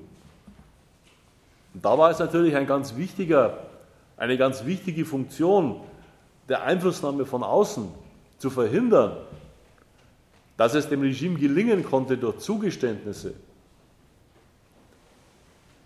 den Aufstand, den Stachel zu brechen, den Aufstand zu beenden. Weil es ist ja eins ist ja klar, eine womöglich real vorhandene Unzufriedenheit aus religiösen Gründen, aus Gründen äh, der Konkurrenz, dass man nicht mehr akzeptieren will, dass eine Partei nicht bloß die Macht, sondern auch die ökonomischen Positionen in den Händen hat. Aus so einer Position wird er von, aus sich erst einmal nicht die Entschlossenheit von relevanten Kreisen in der Bevölkerung zu beschließen, das halten wir nicht mehr aus, obwohl wir es 50 Jahre ausgehalten haben, und dagegen ergreifen wir jetzt Waffen und reagieren unsere gesamte Existenz. Also diesen Übergang, der macht sich ja nicht so ohne weiteres. Den muss man erst einmal herstellen. Und da ist natürlich erst einmal der, die Zustimmung von außen. Jawohl, das Regime ist in der Tat unaushaltbar. Dem darf man keine Zugeständnisse machen. Der Kampf dagegen ist nicht nur gerecht, er ist gottgefällig. Dafür gibt es Geld. Dafür gibt es Anerkennung. Und der Gegner, gegen den ihr euch richtet, äh, da steht von außen schon fest, dass dessen Macht Unrecht ist, dass der weg muss. Also für diese, für diese Gemengelage, für diese Ingredienzien eines, einer, einer Entschlossenheit müssen die Mittel und die Argumente bereitgestellt werden. Und beides ist in dem, in dem syrischen Fall geschehen. Die Argumente durch diese Medienpräsenz aus den, aus den Golfstaaten und durch die auch dorthin entsendeten Hetzer aus Saudi-Arabien, durch die religiösen Führer und durch den eigentlich zu Beginn an auf den Tisch gelegten Beschluss der letztlich alles entscheidenden Macht auf dieser Welt, der Vereinigten Staaten in Gestalt ihres Außenministers Hillary Clinton, Assad has to step down. Das hat die Clinton eigentlich schon ziemlich zu Beginn der ganzen Geschichte erklärt, dass sich die Vereinigten Staaten von Amerika einen Ausgleich, eine Konzession des Regimes nicht vorstellen und auch nicht wünschen, sondern dass das Ergebnis der ganzen Geschichte die Beseitigung des Regimes zu sein hat. Mit so einer, mit so einer Fatwa der Weltmacht Nummer eins im Hintergrund ist natürlich erst einmal die Opposition absolut ins Recht gesetzt und der, der Gegner kann da sehr wenig dagegen machen. Interessanterweise ist, ist religiöser Fanatismus, der, der eine ganz entscheidende Rolle spielt bei diesem Aufstand. Jetzt haben Sie in dem, in, in, bei dieser Konferenz der Opposition einen sunnitischen Geistlichen zum Führer gewählt, der als gemäßigter Sunnit gilt, von dem es aber Dokumente gibt, von vor zwei, drei Jahren, wo er alle Beschreibungen eines der berühmten Hassprediger erfüllt hat. Also die religiöse Geschichte, das ist wirklich interessant, weil normalerweise ist, ist doch die westliche Welt, vor allem Amerika, ist doch der Auffassung, dass ähm, religiöser Fanatismus, wenn er von Moslems kommt, mehr oder weniger identisch mit Terrorismus ist. Dass man den verbieten sollte, nicht zulassen dürfte. Hier im, im, im, im, im Syrien hat man sich dazu seitens der westlichen Welt ein, ein zynisches Verhältnis zugelegt. Natürlich sind das islamische Fanatiker, aber sie sorgen auch dafür, für, den, für, die nötige, für das nötige Engagement bei diesem Aufstand. Also es muss schon ein, ein, ein gewisser religiöse Überzeugung, ein Fanatismus offensichtlich vorhanden sein, dass man sich gegen eine ganze Armee aufstellt und dagegen seine gesamte Existenz aufgibt und sein Leben aufs Spiel setzt. Klar, wenn er dann belohnt wird, wenn er bewaffnet wird, ist er natürlich ins Recht gesetzt und dann sieht es wieder anders aus. Also die, die, die äußere Beeinflussung hat erst, auch, erst einmal dafür gesorgt, dass der Aufstand nicht versandet ist, sondern dass er flächendeckend sich ausbreitete. Das hat auch durchaus mit Methoden stattgefunden, dass man äh, hinterher wurde es dann oftmals im Fernsehen von den gleichen Medien, die es vorher gebracht haben, entlarvt, wie mit äh, technischen Tricks riesige Systemgegnerdemonstrationen ins Fernsehen gestellt wurden, die sich hinterher als äh, virtuelle Erfindungen darstellten, wie gezielt äh, Gräuelmeldungen über Grausamkeiten des Regimes verbreitet wurden, von denen sich später herausstellte, dass sie von Aufständischen vorgenommen worden sind. Das ist alles kommentiert worden mit diesem berühmten, oft zitierten Spruch, äh, die Wahrheit stirbt zuerst bei, bei, bei solchen Geschichten. Macht aber nichts, weil die feststehende Wahrheit, Schuld ist Assad und der muss weg, die ist mit all diesen Punkten fortlaufend befördert worden. Und das ganz Entscheidende ist natürlich, ist natürlich immer diese von Amerika getroffene, beinharte Feststellung, dieses Regime steht nicht zu Verhandlungen an. Die Vorbedingung aller Verhandlungen ist, dass es weg ist. Es gibt keine schiedliche Lösung mit Sadat an der Macht. Das stärkt natürlich jeder Aufstandsbewegung erst erst einmal unglaublich den Rücken. Weil jeder Rückschlag, den sie wirklich, den sie erleidet, ist ja ein Verstoß gegen das Diktum der Oberaufsichtsmacht die diese Geschichte zu ihrem unmittelbaren eigenen Anliegen gemacht hat.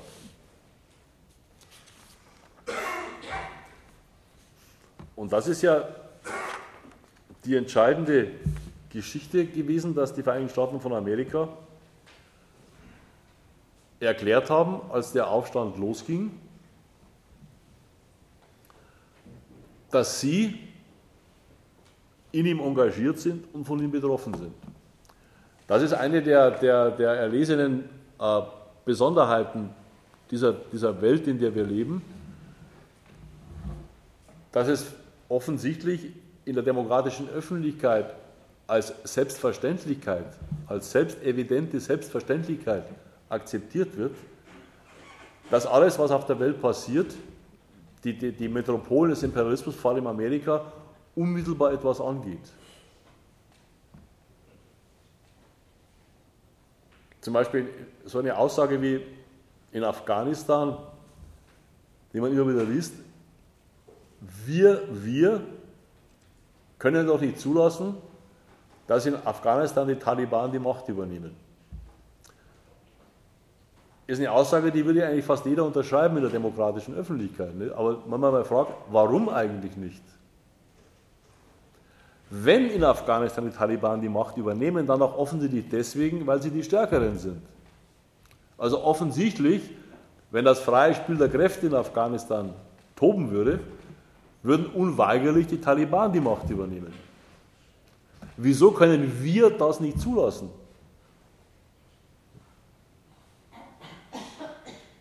Eigentlich nur deshalb, weil, weil, die, weil, die, weil, die, weil die Aufsichtsmächte, die Regierungen das beschlossen haben.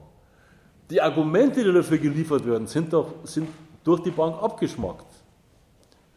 Die Taliban würden die Frauen zwingen, den Vollburka zu tragen.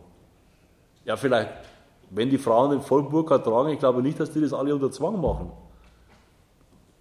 Offensichtlich herrschen da andere Gebräuche. Die würden die Scharia einführen. Die könnten sie ja nicht einführen, wenn nicht eine, eine ganze Menge Leute dafür wären.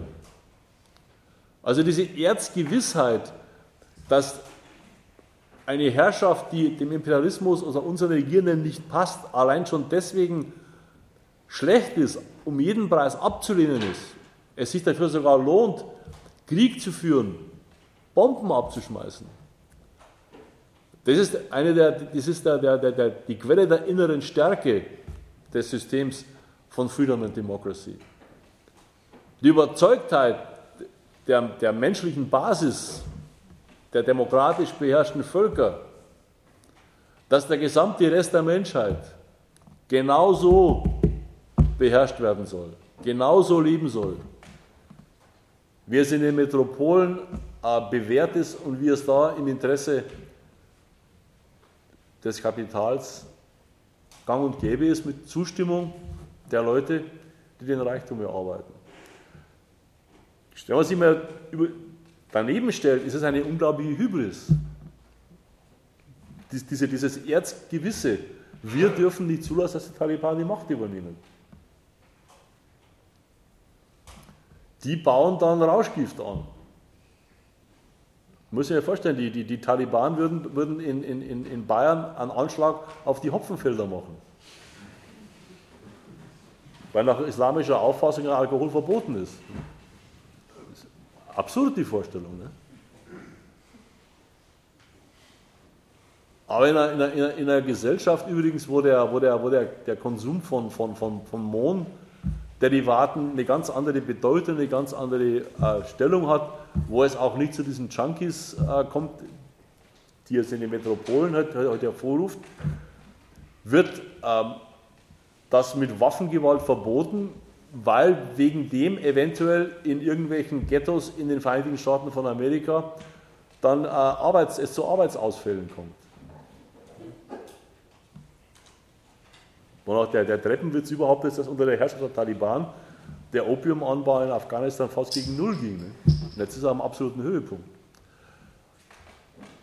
Das ist ein, ein, ein Beispiel, das jetzt schon, mit dem wir ja schon fast zehn Jahre leben. Aber in Syrien kommt jetzt wieder genau der gleiche Punkt. Die Amerikaner haben beschlossen, dass für die Syrer, für die Syrer, die Wahrheit ist für sie, die Herrschaft des Assad untragbar ist. Warum? Weil sie nicht den Kriterien entspricht, die wir in Anführungszeichen an Herrschaft stellen.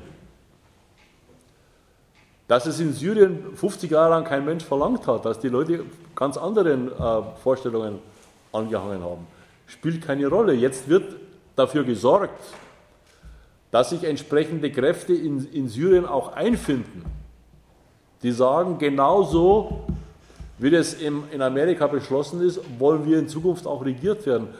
Und das, das, das Verfahren ist ganz einfach. Amerika unterscheidet, wen es unterstützt und wen es nicht unterstützt, genau dementsprechend, wie die sich aufführen.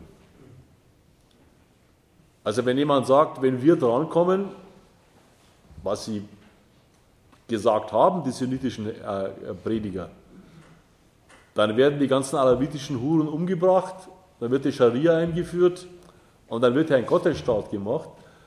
Mit so einem Spruch jetzt in, in, in, in Abu Dhabi, wo sie sich getroffen haben zur National, mit, mit solchen Sprüchen, hätten sie keine westlichen Waffenlieferungen abrufen können. Folglich haben sie natürlich gesagt, wir wollen in Syrien ein demokratisches Gemeinwesen. Wir schätzen nicht so sehr als die Freundschaft mit den Vereinigten Staaten von Amerika, wir wollen eine blühende Wirtschaft durch eine Zusammenarbeit mit dem Rest der Welt. Es ist ein offenes Geheimnis, dass innerhalb der Frontlinien des syrischen Aufstandes die Sache völlig anders verläuft. Dass mitten im Aufstand jede Menge regionale Rechnungen beglichen werden. Ich habe sogar in einer Zeitung gelesen, dass das Erstaunlichste an der Konferenz in Abu Dhabi jetzt gewesen ist, dass sich hier Kräfte, die sich zu Hause mit, mit, normalerweise mit gezückten Messern begegnen, hier zwei Wochen lang friedlich unterhalten haben. Aber doch nicht deswegen, weil, weil, weil die Demokratie sie jetzt plötzlich zu diesem rationalen Standpunkt getroffen hätte. Nein, weil sie genau wissen, was von ihnen verlangt ist und was sie leisten müssen, damit sie die Unterstützung kriegen, damit sie die künftigen Machthaber werden. Ich weiß nicht, ob, ob, sich manche erinnern, die da waren, vor einem Jahr habe ich mal eine Veranstaltung über, über Libyen gemacht und da waren äh, Vertreter, Anhänger des libyschen Aufstandes da. Die haben damals uns auch erzählt, dass in Libyen wäre ein, ein, ein, ein Aufstand im Sinne von Demokratie und es würde alles dann ein blühendes Staatswesen werden.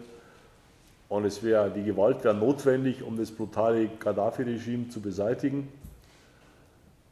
Wäre interessant, wenn man den wieder mal jetzt diskutieren könnte. Ne? Der Sieg begann mit einem Lynchmord an, an Gaddafi, der wurde gepfählt im Sinne von äh, Humanität und Menschenrechten. Die Milizen sind bis jetzt nicht entwaffnet. Das Dasein ist absolut unsicher. Die Wahlen, die stattgefunden haben, äh, haben zu einer Macht geführt, die von den meisten regionalen Landesteilen gar nicht anerkannt ist. Es wird nach wie vor gekämpft. Aber interessanterweise ist es mittlerweile auch kein Thema mehr. Ne? Und es ist auch deswegen kein Thema mehr, weil damals ist auch vom Westen der Beschluss gefallen, Gaddafi muss weg. Und der Erfolg stellt sich ja insofern ein, der Gaddafi ist weg. Was an Libyen interessiert, das Öl, das fließt mittlerweile wieder genauso in, in gleichen Mengen wie vorher. Dass es die Bevölkerung schlecht geht, das ist ja völlig scheißegal an der Stelle. Die muss ja nur dafür sorgen, dass dem Ölabtransport keine Hindernisse in den Weg gestellt werden. Aber das Land ist erst einmal so kaputt, dass die außenpolitischen Eigenmächtigkeiten des Gaddafi jetzt undenkbar sind. Das Land hat zu tun, zu überleben. Insofern erklärt sich auch, warum, warum der, der, die Sponsoren des Aufstands in Syrien möglichen Folgen dieses Aufstands erst einmal sehr gelassen ins Auge blicken. Wenn Assad weg ist, also dieser Stein des Anstoßes weg ist, und das Land von mir aus zerfällt in, in rivalisierende Fraktionen der sunnitischen Glaubensrichtung, dann ist das Land zumindest so massiv und nachhaltig zerstört, dass es als Bedrohung von Israel ausfällt, dass es als möglicher Unterstützer des Irans ausfällt, dass irgendwelche unbotmäßigen Handlungen bezüglich der amerikanischen Aufsichtsordnung in der Region keine Rolle mehr spielen.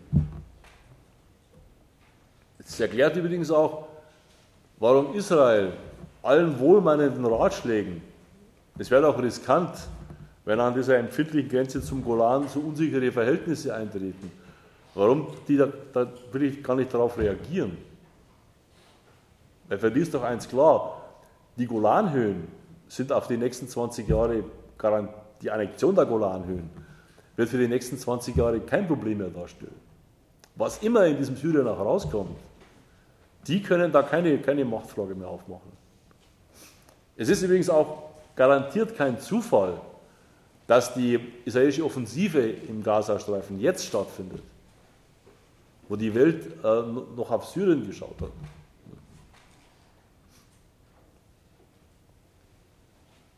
Wo, klar, das einzige Problem, die Israel hat, macht an sich genau das Gleiche wie Amerika in Syrien, aber das haben sie schon ewig gemacht. Die haben einfach erklärt, wir akzeptieren keine Herrschaft, die nicht von uns akzeptiert ist in den besetzten Gebieten.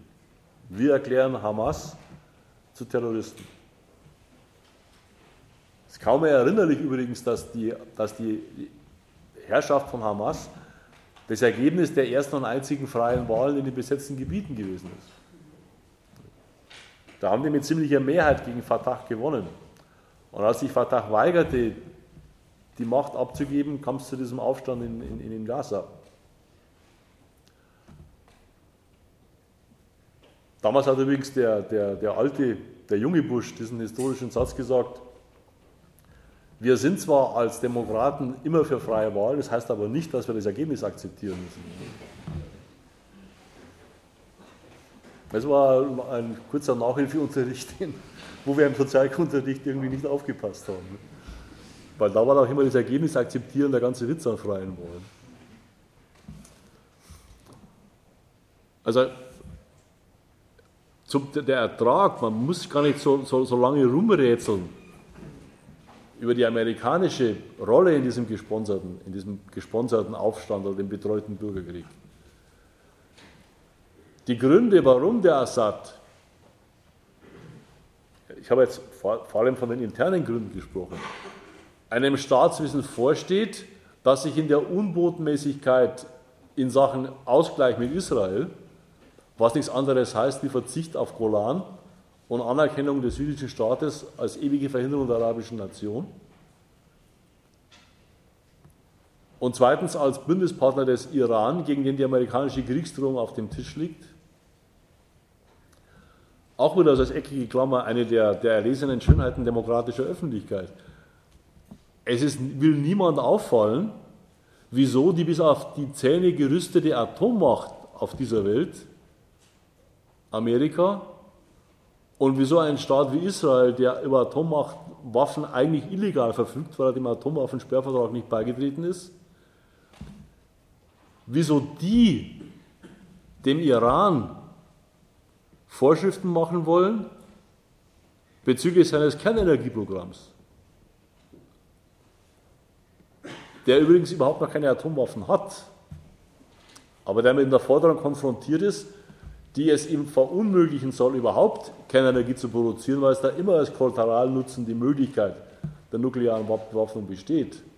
Das ist die eine Frage, wieso das niemand für einen, für einen Widerspruch hält. Und die zweite, und die geht noch ein Stück tiefer. Woher kommt denn die instinktive Sicherheit des demokratischen Staatsbürgers, dass er sich vor iranischen Atomwaffen fürchtet, aber nicht vor amerikanischen? Und das sind die einzigen, die jemals echt eingesetzt worden sind. Aber die Bilder von Hiroshima und Nagasaki sind Geschichtsunterricht. Da wird nicht, nichts daraus gefolgert. Dass hier tatsächlich eine einzige Macht es auf dieser Welt gibt, die so weit gegangen ist, um einen Krieg eher zu, zu gewinnen, nicht bloß ein totales Massaker anzurichten, sondern über Jahrzehnte hinaus noch menschliches Leben äh, extrem zu erschweren.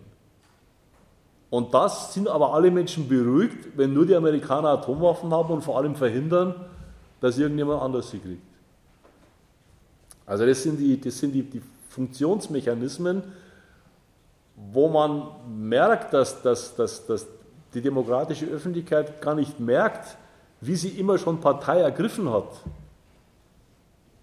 und sich einbildet, sie würde ein neutraler Beobachter der Verhältnisse sein. Im Falle von Syrien ist natürlich jetzt noch eine andere Geschichte, die auch in der Öffentlichkeit weniger beachtet wird, die aber der Sache noch erst einmal eine ganz, eine ganz besondere Brisanz verleiht. Das ist die außenpolitisch-strategische Dimension.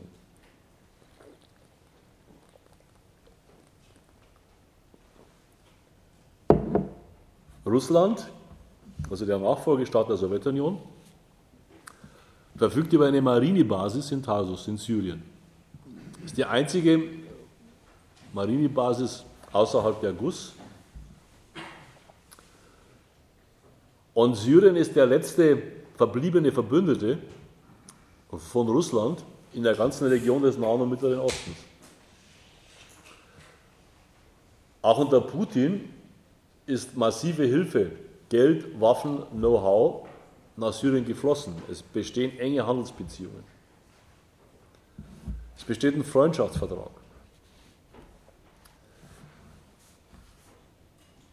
Angesichts dieses Bündnisses, dieses Engagements der zweiten verbliebenen großen Weltmacht und Atommacht, Russland, ist das Vorgehen Amerikas, einfach die Mittel dafür bereitzustellen, einen engen Verbündeten in Grund und Boden zu zerstören.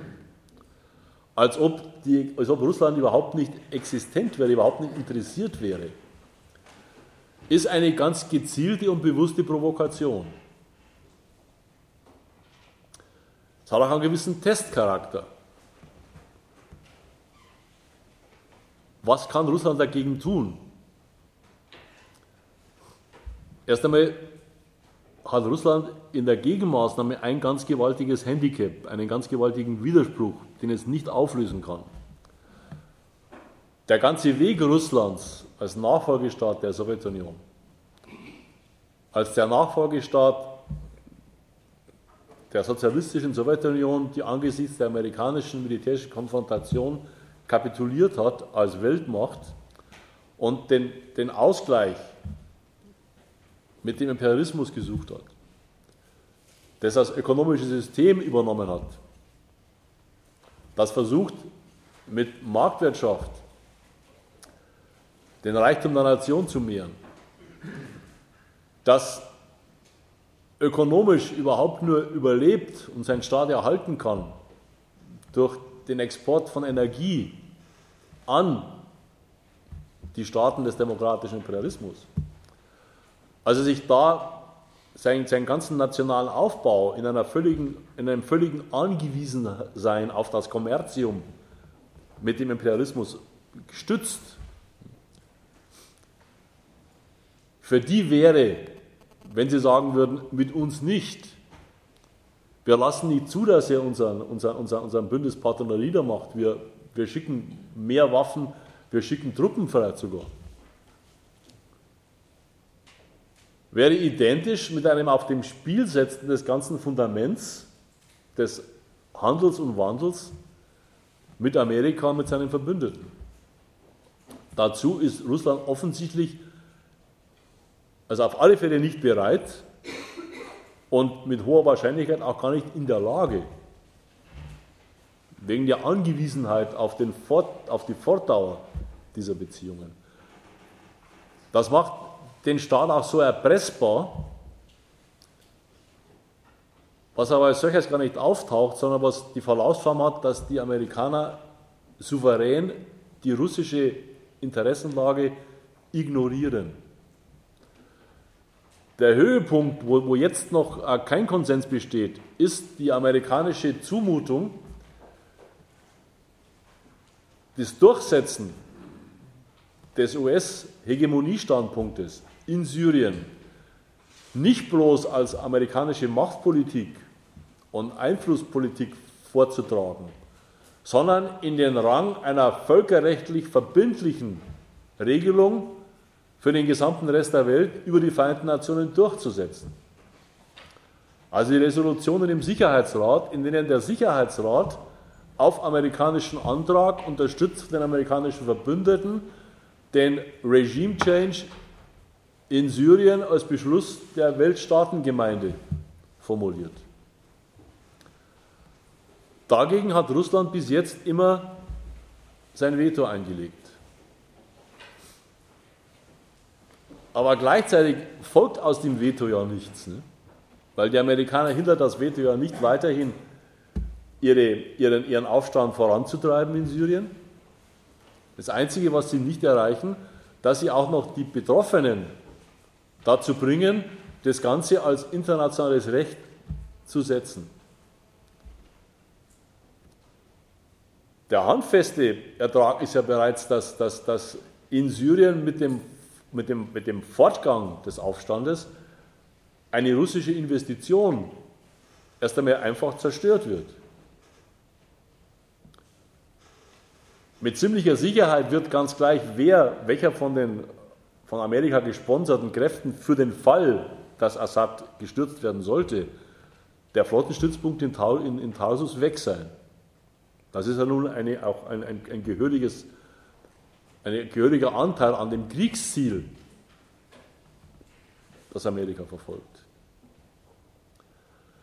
Aber der, der, der Hintergrund, um was die besondere Brisanz und auch den Reiz des amerikanischen Engagements ausmacht, ist also nicht bloß diesen störenden Faktor Assad als regionale Größe zu beseitigen, sondern ein für alle Mal klarzustellen, dass der bloße Fakt, dass in russischem Besitz sich immer noch ein erkleckliches nukleares Waffenpotenzial befindet, diese Nation nicht in die Lage setzt, Amerika als Global Player irgendwas entgegenzusetzen. Da müssen sie sich behandeln lassen wie eine der üblichen Regionalmächte und das einzige Angebot, das an Russland ergeht, positiv ist, sich bei der Durchsetzung der amerikanischen Vorstellungen irgendwie nützlich zu machen. Also selbst mit dazu beizutragen, den Assad möglichst, möglichst rasch wegzukriegen. Ungefähr genau die Rolle, die ja die anderen Verbündeten der Vereinigten Staaten an der Stelle akzeptiert haben. Deutschland darf jetzt äh, eine Raketenbatterie an die türkisch-syrische Grenze schicken. Was es macht als, als, als, als Lehre aus dem damaligen äh, Libyen-Verweigerung des Libyen-Engagements, den Schluss zu ziehen, dabei sein ist besser als nicht dabei sein, um hinterher mitmischen zu können. Die anderen europäischen Alliierten, die Franzosen, an vorderster Front mit ähm, militärischen Beiträgen, wären sofort bereit, äh, ihre Luftwaffe einzusetzen, würden sofort bereit sein, auch Truppen zu schicken, ähnlich Großbritannien, um in, als Geleitschutz oder als, als vorauseilender Vasall der Vereinigten Staaten von Amerika als Mitmacher in der Region weiterhin mitmischen zu können und über Gewicht zu verfügen. Die Türkei als letztes Beispiel sieht sich durch diese amerikanische Machtdemonstration gezwungen, ihre jetzt fast zehn Jahre alte Politik der guten Nachbarschaft zu allen Anrainern aufzugeben.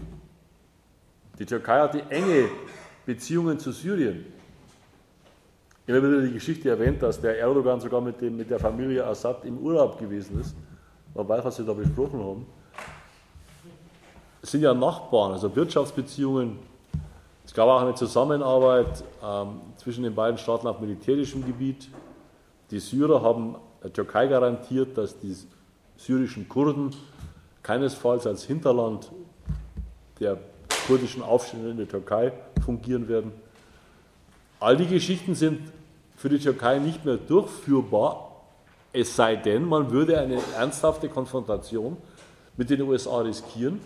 Und das wird nicht gemacht. Stattdessen bietet sich die Türkei an, als vorgeschobenster Frontposten gegen Syrien, baut vorsorglich riesige Flüchtlingslager, damit die Flüchtlinge auch kommen, lässt die Opposition in der Türkei offen agitieren,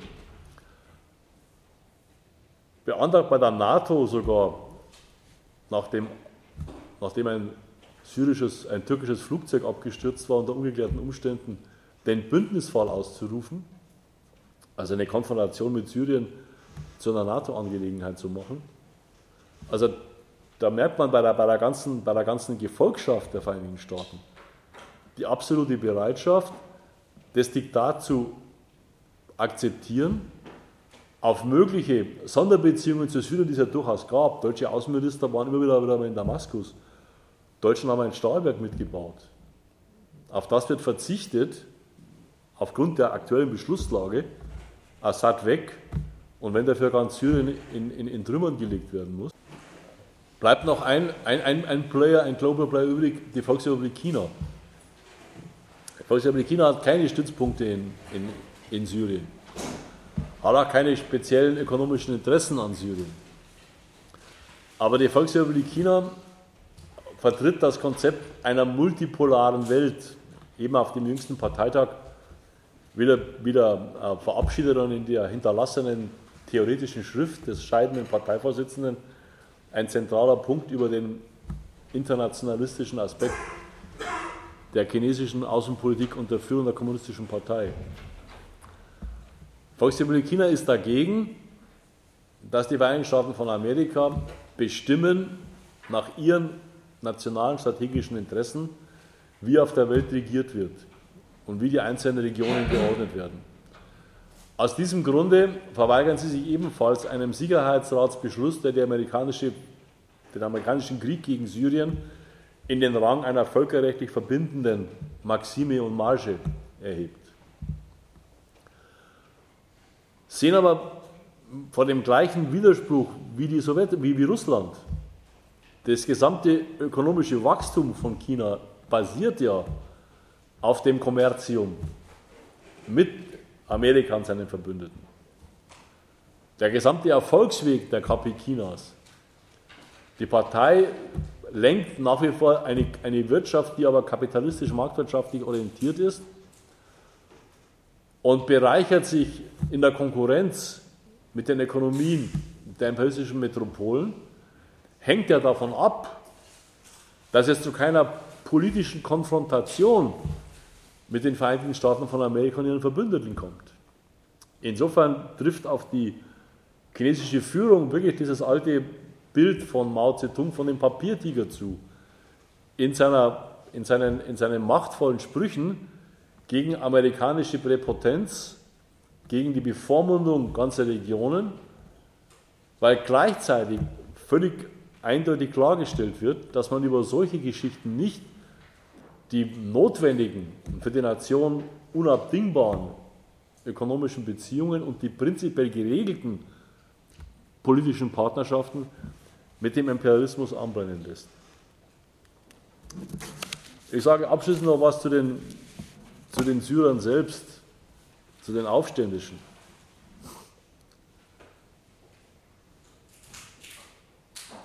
Die unterschiedlichsten Motive, die ich zum Teil nicht kenne, und einige habe ich ja versucht, äh, ableitungsmäßig aus, dem, aus der Situation in Syrien äh, darzustellen.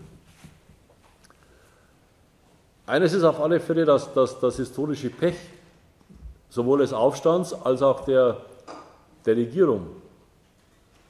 Sie ist erst einmal ohne ihr Zutun zum Objekt von weltmächtigen Interessen und regionalen Konkurrenzkämpfen geworden. Also das kann man den syrischen Aufständen nicht vorwerfen, dass sie deshalb auf die Straße gegangen sind, um amerikanische Weltordnungsvorschriften in Syrien durchzusetzen. Sie machen es aber. Und sie machen es nicht bloß, sondern sie benutzen das ganz bewusst als Basis mittlerweile ihres Aufstands.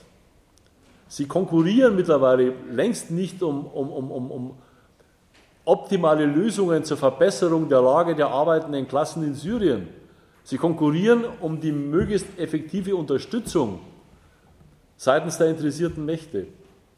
Die ganze Tagung der Opposition jetzt in diesem, in diesem, in diesem, in diesem äh, Emirat, die mühsame Einigung auf diese 60 Mann große Führungsposition, war davon geprägt, man konnte einige von diesen Diskussionen über Al Jazeera verfolgen, war davon geprägt, dass sich die einzelnen Mannschaften profilieren wollten, wie, wie passgenau sie in das Schema von Aufstand passen, das die Vereinigten Staaten von Amerika und ihre Verbündeten dem Regime-Change in Syrien verordnet haben. Deswegen blieben auch extremistische, in Anführungszeichen, Töne weg, von wegen äh, endlich die Durchsetzung der wahren Religion. Wahrscheinlich ist es auch gar nicht gegen die Absicht der meisten Aufständischen, dass äh, unter Führung der von Amerika, Amerika auch beauftragten Führung von Saudi-Arabien und den Golfstaaten in Syrien genau jenes Herrschaftsmodell, das in diesen Staaten herrscht, durchgesetzt werden wird. Also eine von der Religion abgesegnete, gottgewollte Herrschaft, die sich auf den Propheten und auf den, den, den Willen des Allerhöchsten berufen kann, in dem für Gottlose kein Platz ist und wo die Leute mehr oder weniger als Gottesdienst parieren müssen. Also so läuft der Herrschaft in Saudi-Arabien und in den, in, in den, Ölemiraten und es ist offensichtlich, und das ist die, die, die, die Ironie oder auch keine, ein System, das perfekt zusammenpasst mit unserem westlichen Zivilisierungsinteresse für diese Staaten. Die gleiche westliche Welt, die, die haargenau weiß, äh, wieso für eine afghanische Frau das Leben unter den Taliban unerträglich sein soll, findet offenbar überhaupt nichts dabei, wie in Saudi-Arabien gelebt wird. Da, so Geschichten, dass die nicht mal Auto fahren dürfen, gibt es bei uns als Anekdote. Deswegen hat doch niemand gesagt, da muss jetzt ein heiliger Krieg entfesselt werden. Gelegentlich erfährt man von Auspeitschungen von, von Regimegegnern, lokale Rechtsbräuche. In Deutschland wurde einer saudischen Frau wurde das Asyl verweigert, weil, weil gesagt wurde, die Strafe von 20 Stockhüben ist keine ungewöhnlich grausame, sondern entspricht örtlichen Rechtsgepflogenheiten. Diese Form von Herrschaft, ne, die, da ist der, die Amerikaner sind wahrscheinlich zynisch in der Frage. Die würden es bei sich nie zulassen, halten es aber für völlig okay, sich, sich solchen Formen zu bedienen, damit in Syrien aufgeräumt wird. Und können dann mit einer, mit einer möglichen Regentschaft da genauso gut koexistieren, wie sie es mit ihren Verbündeten in Saudi-Arabien machen. Die Leute selbst wahrscheinlich, die Aufständischen, haben wahrscheinlich damit auch kein Problem. Zumindest äußern sie sich nicht abweisend gegenüber. Der Einzige, der damit immer ein Problem hatte, war die Baath-Partei. Aber die ist ja lustigerweise aus völlig anderen Gründen mittlerweile als Ursache, Grund und, und, und, und dass sie weg muss als Lösung anerkannt. Es gibt überhaupt in, in, in Deutschland, hier lese ich, hier sehe ich weniger Fernsehen, gibt es eine einzige Figur, die auf so einen Punkt auch hinweist, das ist dieser uralte Peter Scholler-Tour, der immer so als Kenner auftritt und der sagt immer, was haben Sie denn? Überall sind Sie dagegen, dass die Frauen verschleiert rumlaufen müssen. Syrien ist das einzige Land, wo die Frauen am öffentlichen Leben teilnehmen und das wird jetzt weggeputzt. Und dann führt er darauf, dann sagt er, der Westen kennt sich halt nicht aus in, im Nahen Osten und Peter Schollatur müsste persönlich wahrscheinlich den Regime-Change übernehmen. Aber nur in, so, in, Form von so einer Karikatur mehr oder weniger gibt es einen Einwand, der, der auf diesen Wahnsinn hinweist, dass, dass das Regime-Change in Syrien unter allgemeiner Zustimmung einer aufgeklärten Bevölkerung in den westlichen Demokratien stattfindet obwohl völlig auf der Hand liegt, dass hier einerseits in einer zynischen Weise der ansonsten verketzerte islamische Fanatismus als willkommenes Vehikel der Durchsetzung externer Machtinteressen äh, betrieben wird, wo zweitens eine weltpolitische Weichenstellung erfolgt, die ganz nebenbei, ganz nebenbei übrigens zeigt, dass die ganze alte Theorie von dem Systemgegensatz zwischen Ost und West, weil die Sozialismus gehabt haben und die anderen Demokratie, dass es eine einzige Ideologie dargestellt hat. Wir haben in der Schule noch gelernt, wahrscheinlich einige hier auch, die älteren Datums sind, die NATO muss unbedingt sein, weil sonst der kommunistische Osten in seinem Weltrevolutionsdrang uns alle überfällt. Daraus habe ich immer als, als, als aufgewecktes Kind den Fehlschluss gezogen, wenn die weg wären, bräuchte es keine NATO. Welch fataler Irrtum. Die NATO braucht es mehr denn je. Und dass Russland mittlerweile nicht mehr dem realen Sozialismus als Herrschaftsform anhängt, sondern einen stinknormalen Manchester-Kapitalismus betreibt und davon lebt, dass sie die westlichen Energiebedürfnisse stillt, hat offensichtlich von seiner Unerträglichkeit für Amerika nichts weggenommen. Die bloße Existenz mit einem Machtpotenzial, dem Weltordnungsanspruch der Weltaufsichtsmacht nicht von vornherein garantiert willfahren zu müssen, ist genauso wirksam wie der Systemgegensatz. Können beide jetzt kapitalistisch sein. Also das, es gibt fast wieder so einen Imperialismuszustand, wie vor dem Ersten Weltkrieg, den der Lenin beschreibt. Kampf um die, um, um, die, um, die, um die Aufteilung der Welt, um die Hegemonie auf der Welt, ohne Systemgegensatz.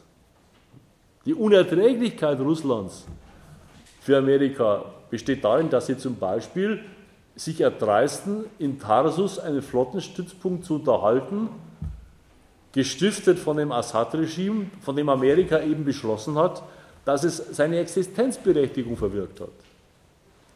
Und dass sie das nicht sofort dazu sagen, hurra, und auch noch per Sicherheitsrat dies als den letzten Schrei des Völkerrechts ratifizieren wollen, bringt diese Emeute auf den Straßen Syriens in den Rang einer, eines weltpolitischen Konfliktpotenzials. Vielleicht haben wir da den ersten Schritt der künftigen Konfrontation Amerikas mit Russland erlebt als Zeitzeugen. Jetzt haben wir noch 10 Minuten, 20 Minuten für Fragen und Einwände.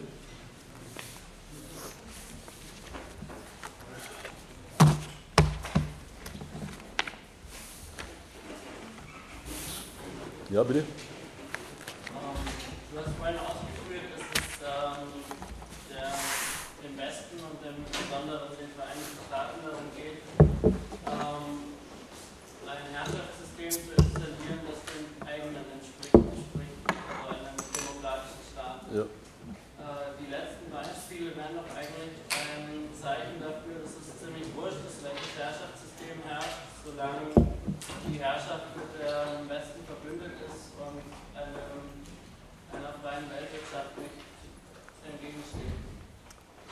Kommt darauf an, was aktuell ist. Es gab ja es gab eine Zeit äh, vor zwei, drei Jahren, wo die Amerikaner plötzlich massiv anfingen, an Saudi-Arabien herumzunörgeln. Da wäre ein Reformbedarf und so weiter. Ne?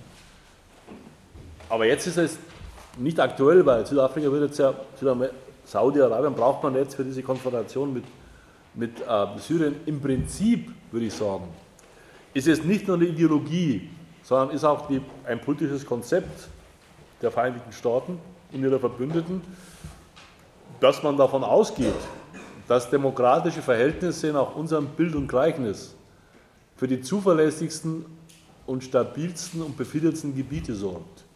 Das war damals die Bush-Doktrin.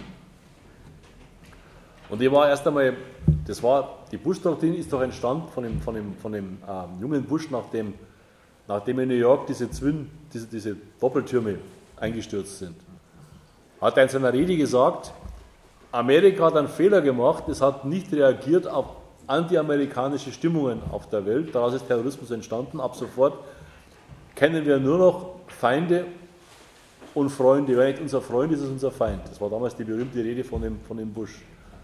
Und daraus folgte, ein zuverlässiger Freund von uns ist einer, der auch unsere Werte Haltung übernimmt.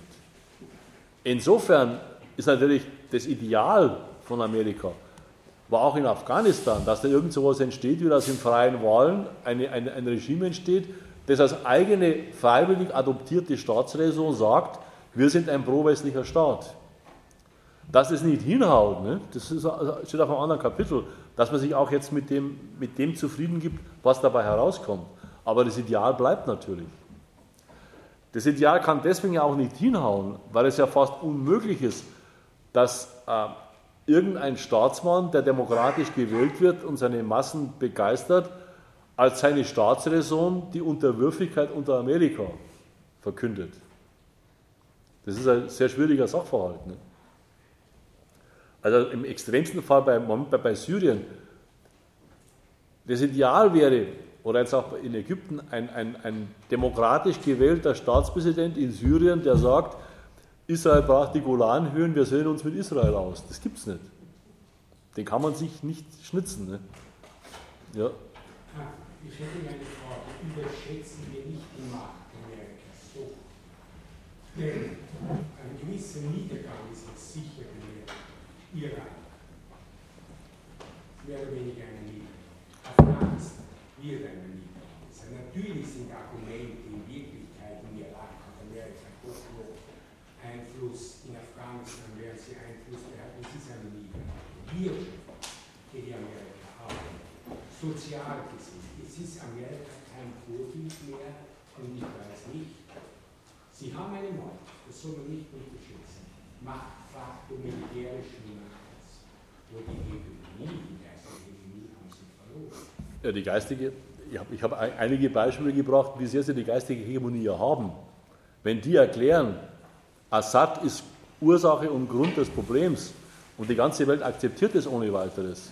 Akzeptiert es die ganze Welt? Ja.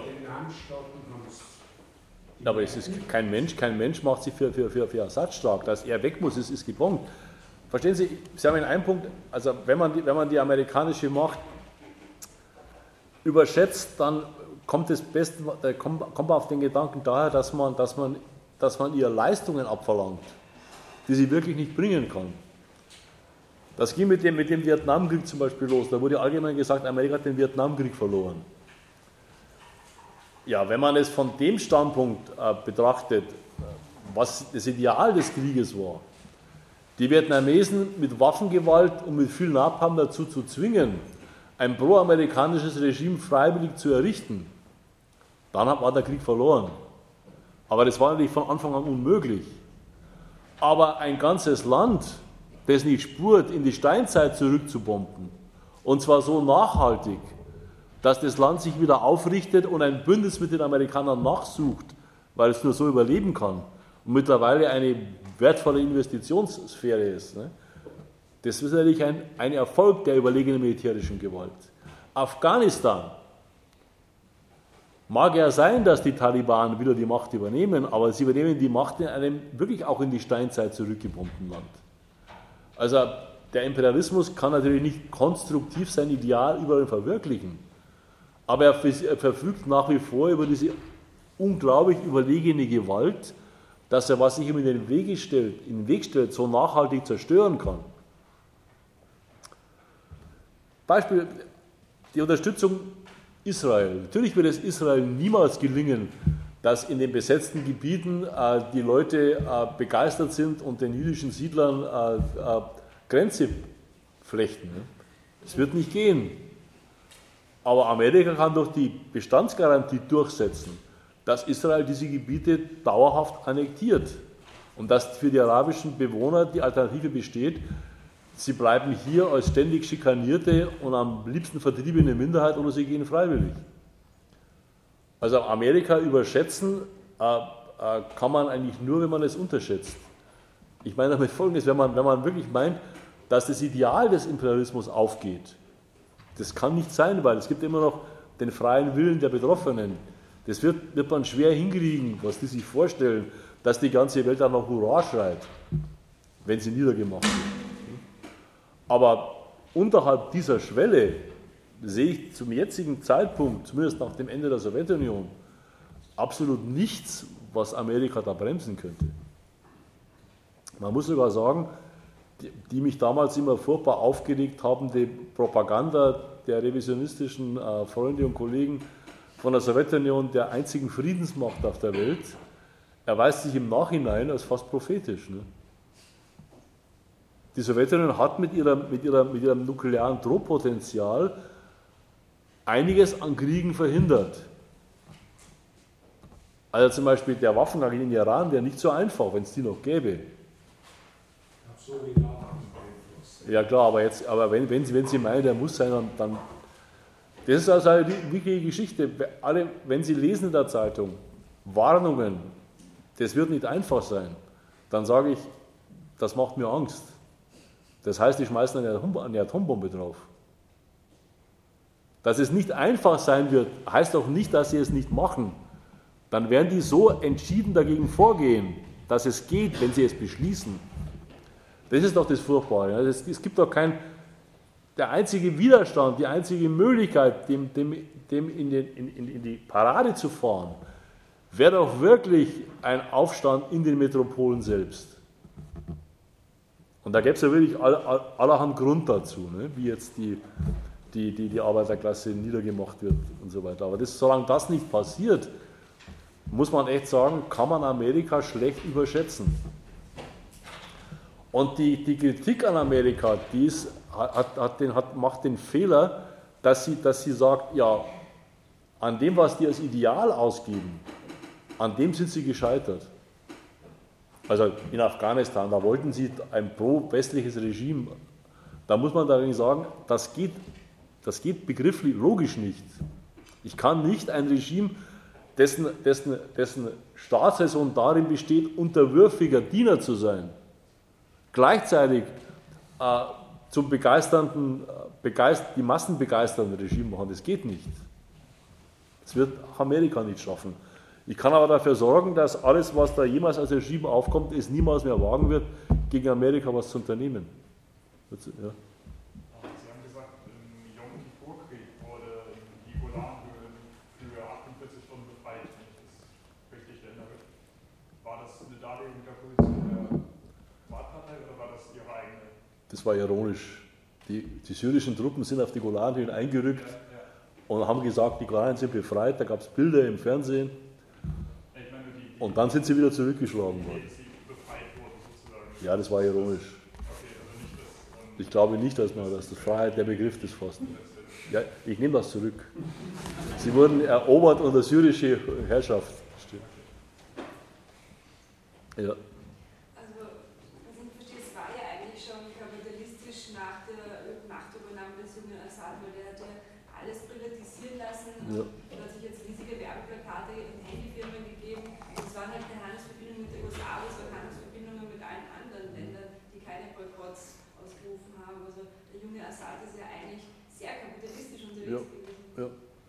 Aber das nützt ja nichts. Also der junge Assad hat, hat, hat äh, sein Vater hat bereits einiges von dem zurückgenommen, was der radikale Flügel der Baath-Partei damals gemacht hat, also die, die, die Grundbodenreform. Aber das ist, schauen Sie, in Kuba, ne, die Regierung bietet dem Kapital keine Hindernisse mehr. Trotzdem gibt es den unversöhnlichen Standpunkt. Unterhalb eines Regime-Changes, eines Wechsels, gibt es keine, keine neuen Beziehungen, keine Aufhebung des Embargos. Also da ist Amerika und die sind da sehr prinzipientreu.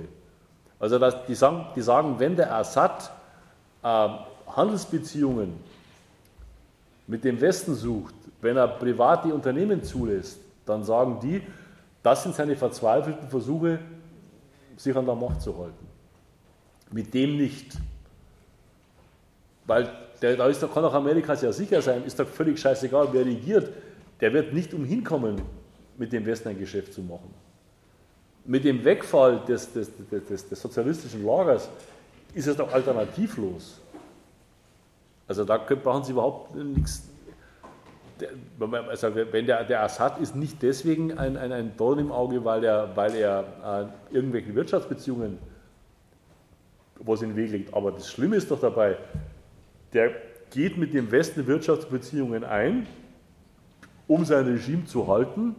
Und dieses Regime verweigert sich den westlichen Beschlüssen in Sachen Israel und in Sachen Iran. Und dann wird plötzlich, äh, werden plötzlich Investitionen von westlichen Firmen in, in Syrien werden fast wie Verrat gewertet und werden jetzt zusammengebombt. Also Siemens hat zum Beispiel eine Fabrik in, in Syrien. Die wird, vor der steht nicht mehr viel. Da wird keine Rücksicht drauf genommen. Ne?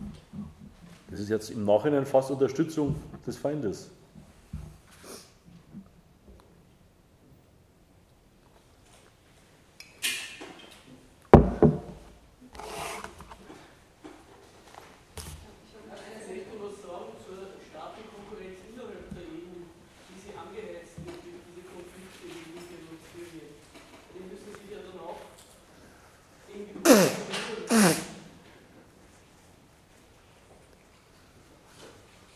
Jetzt, war das eine Frage? Ja, eine Frage.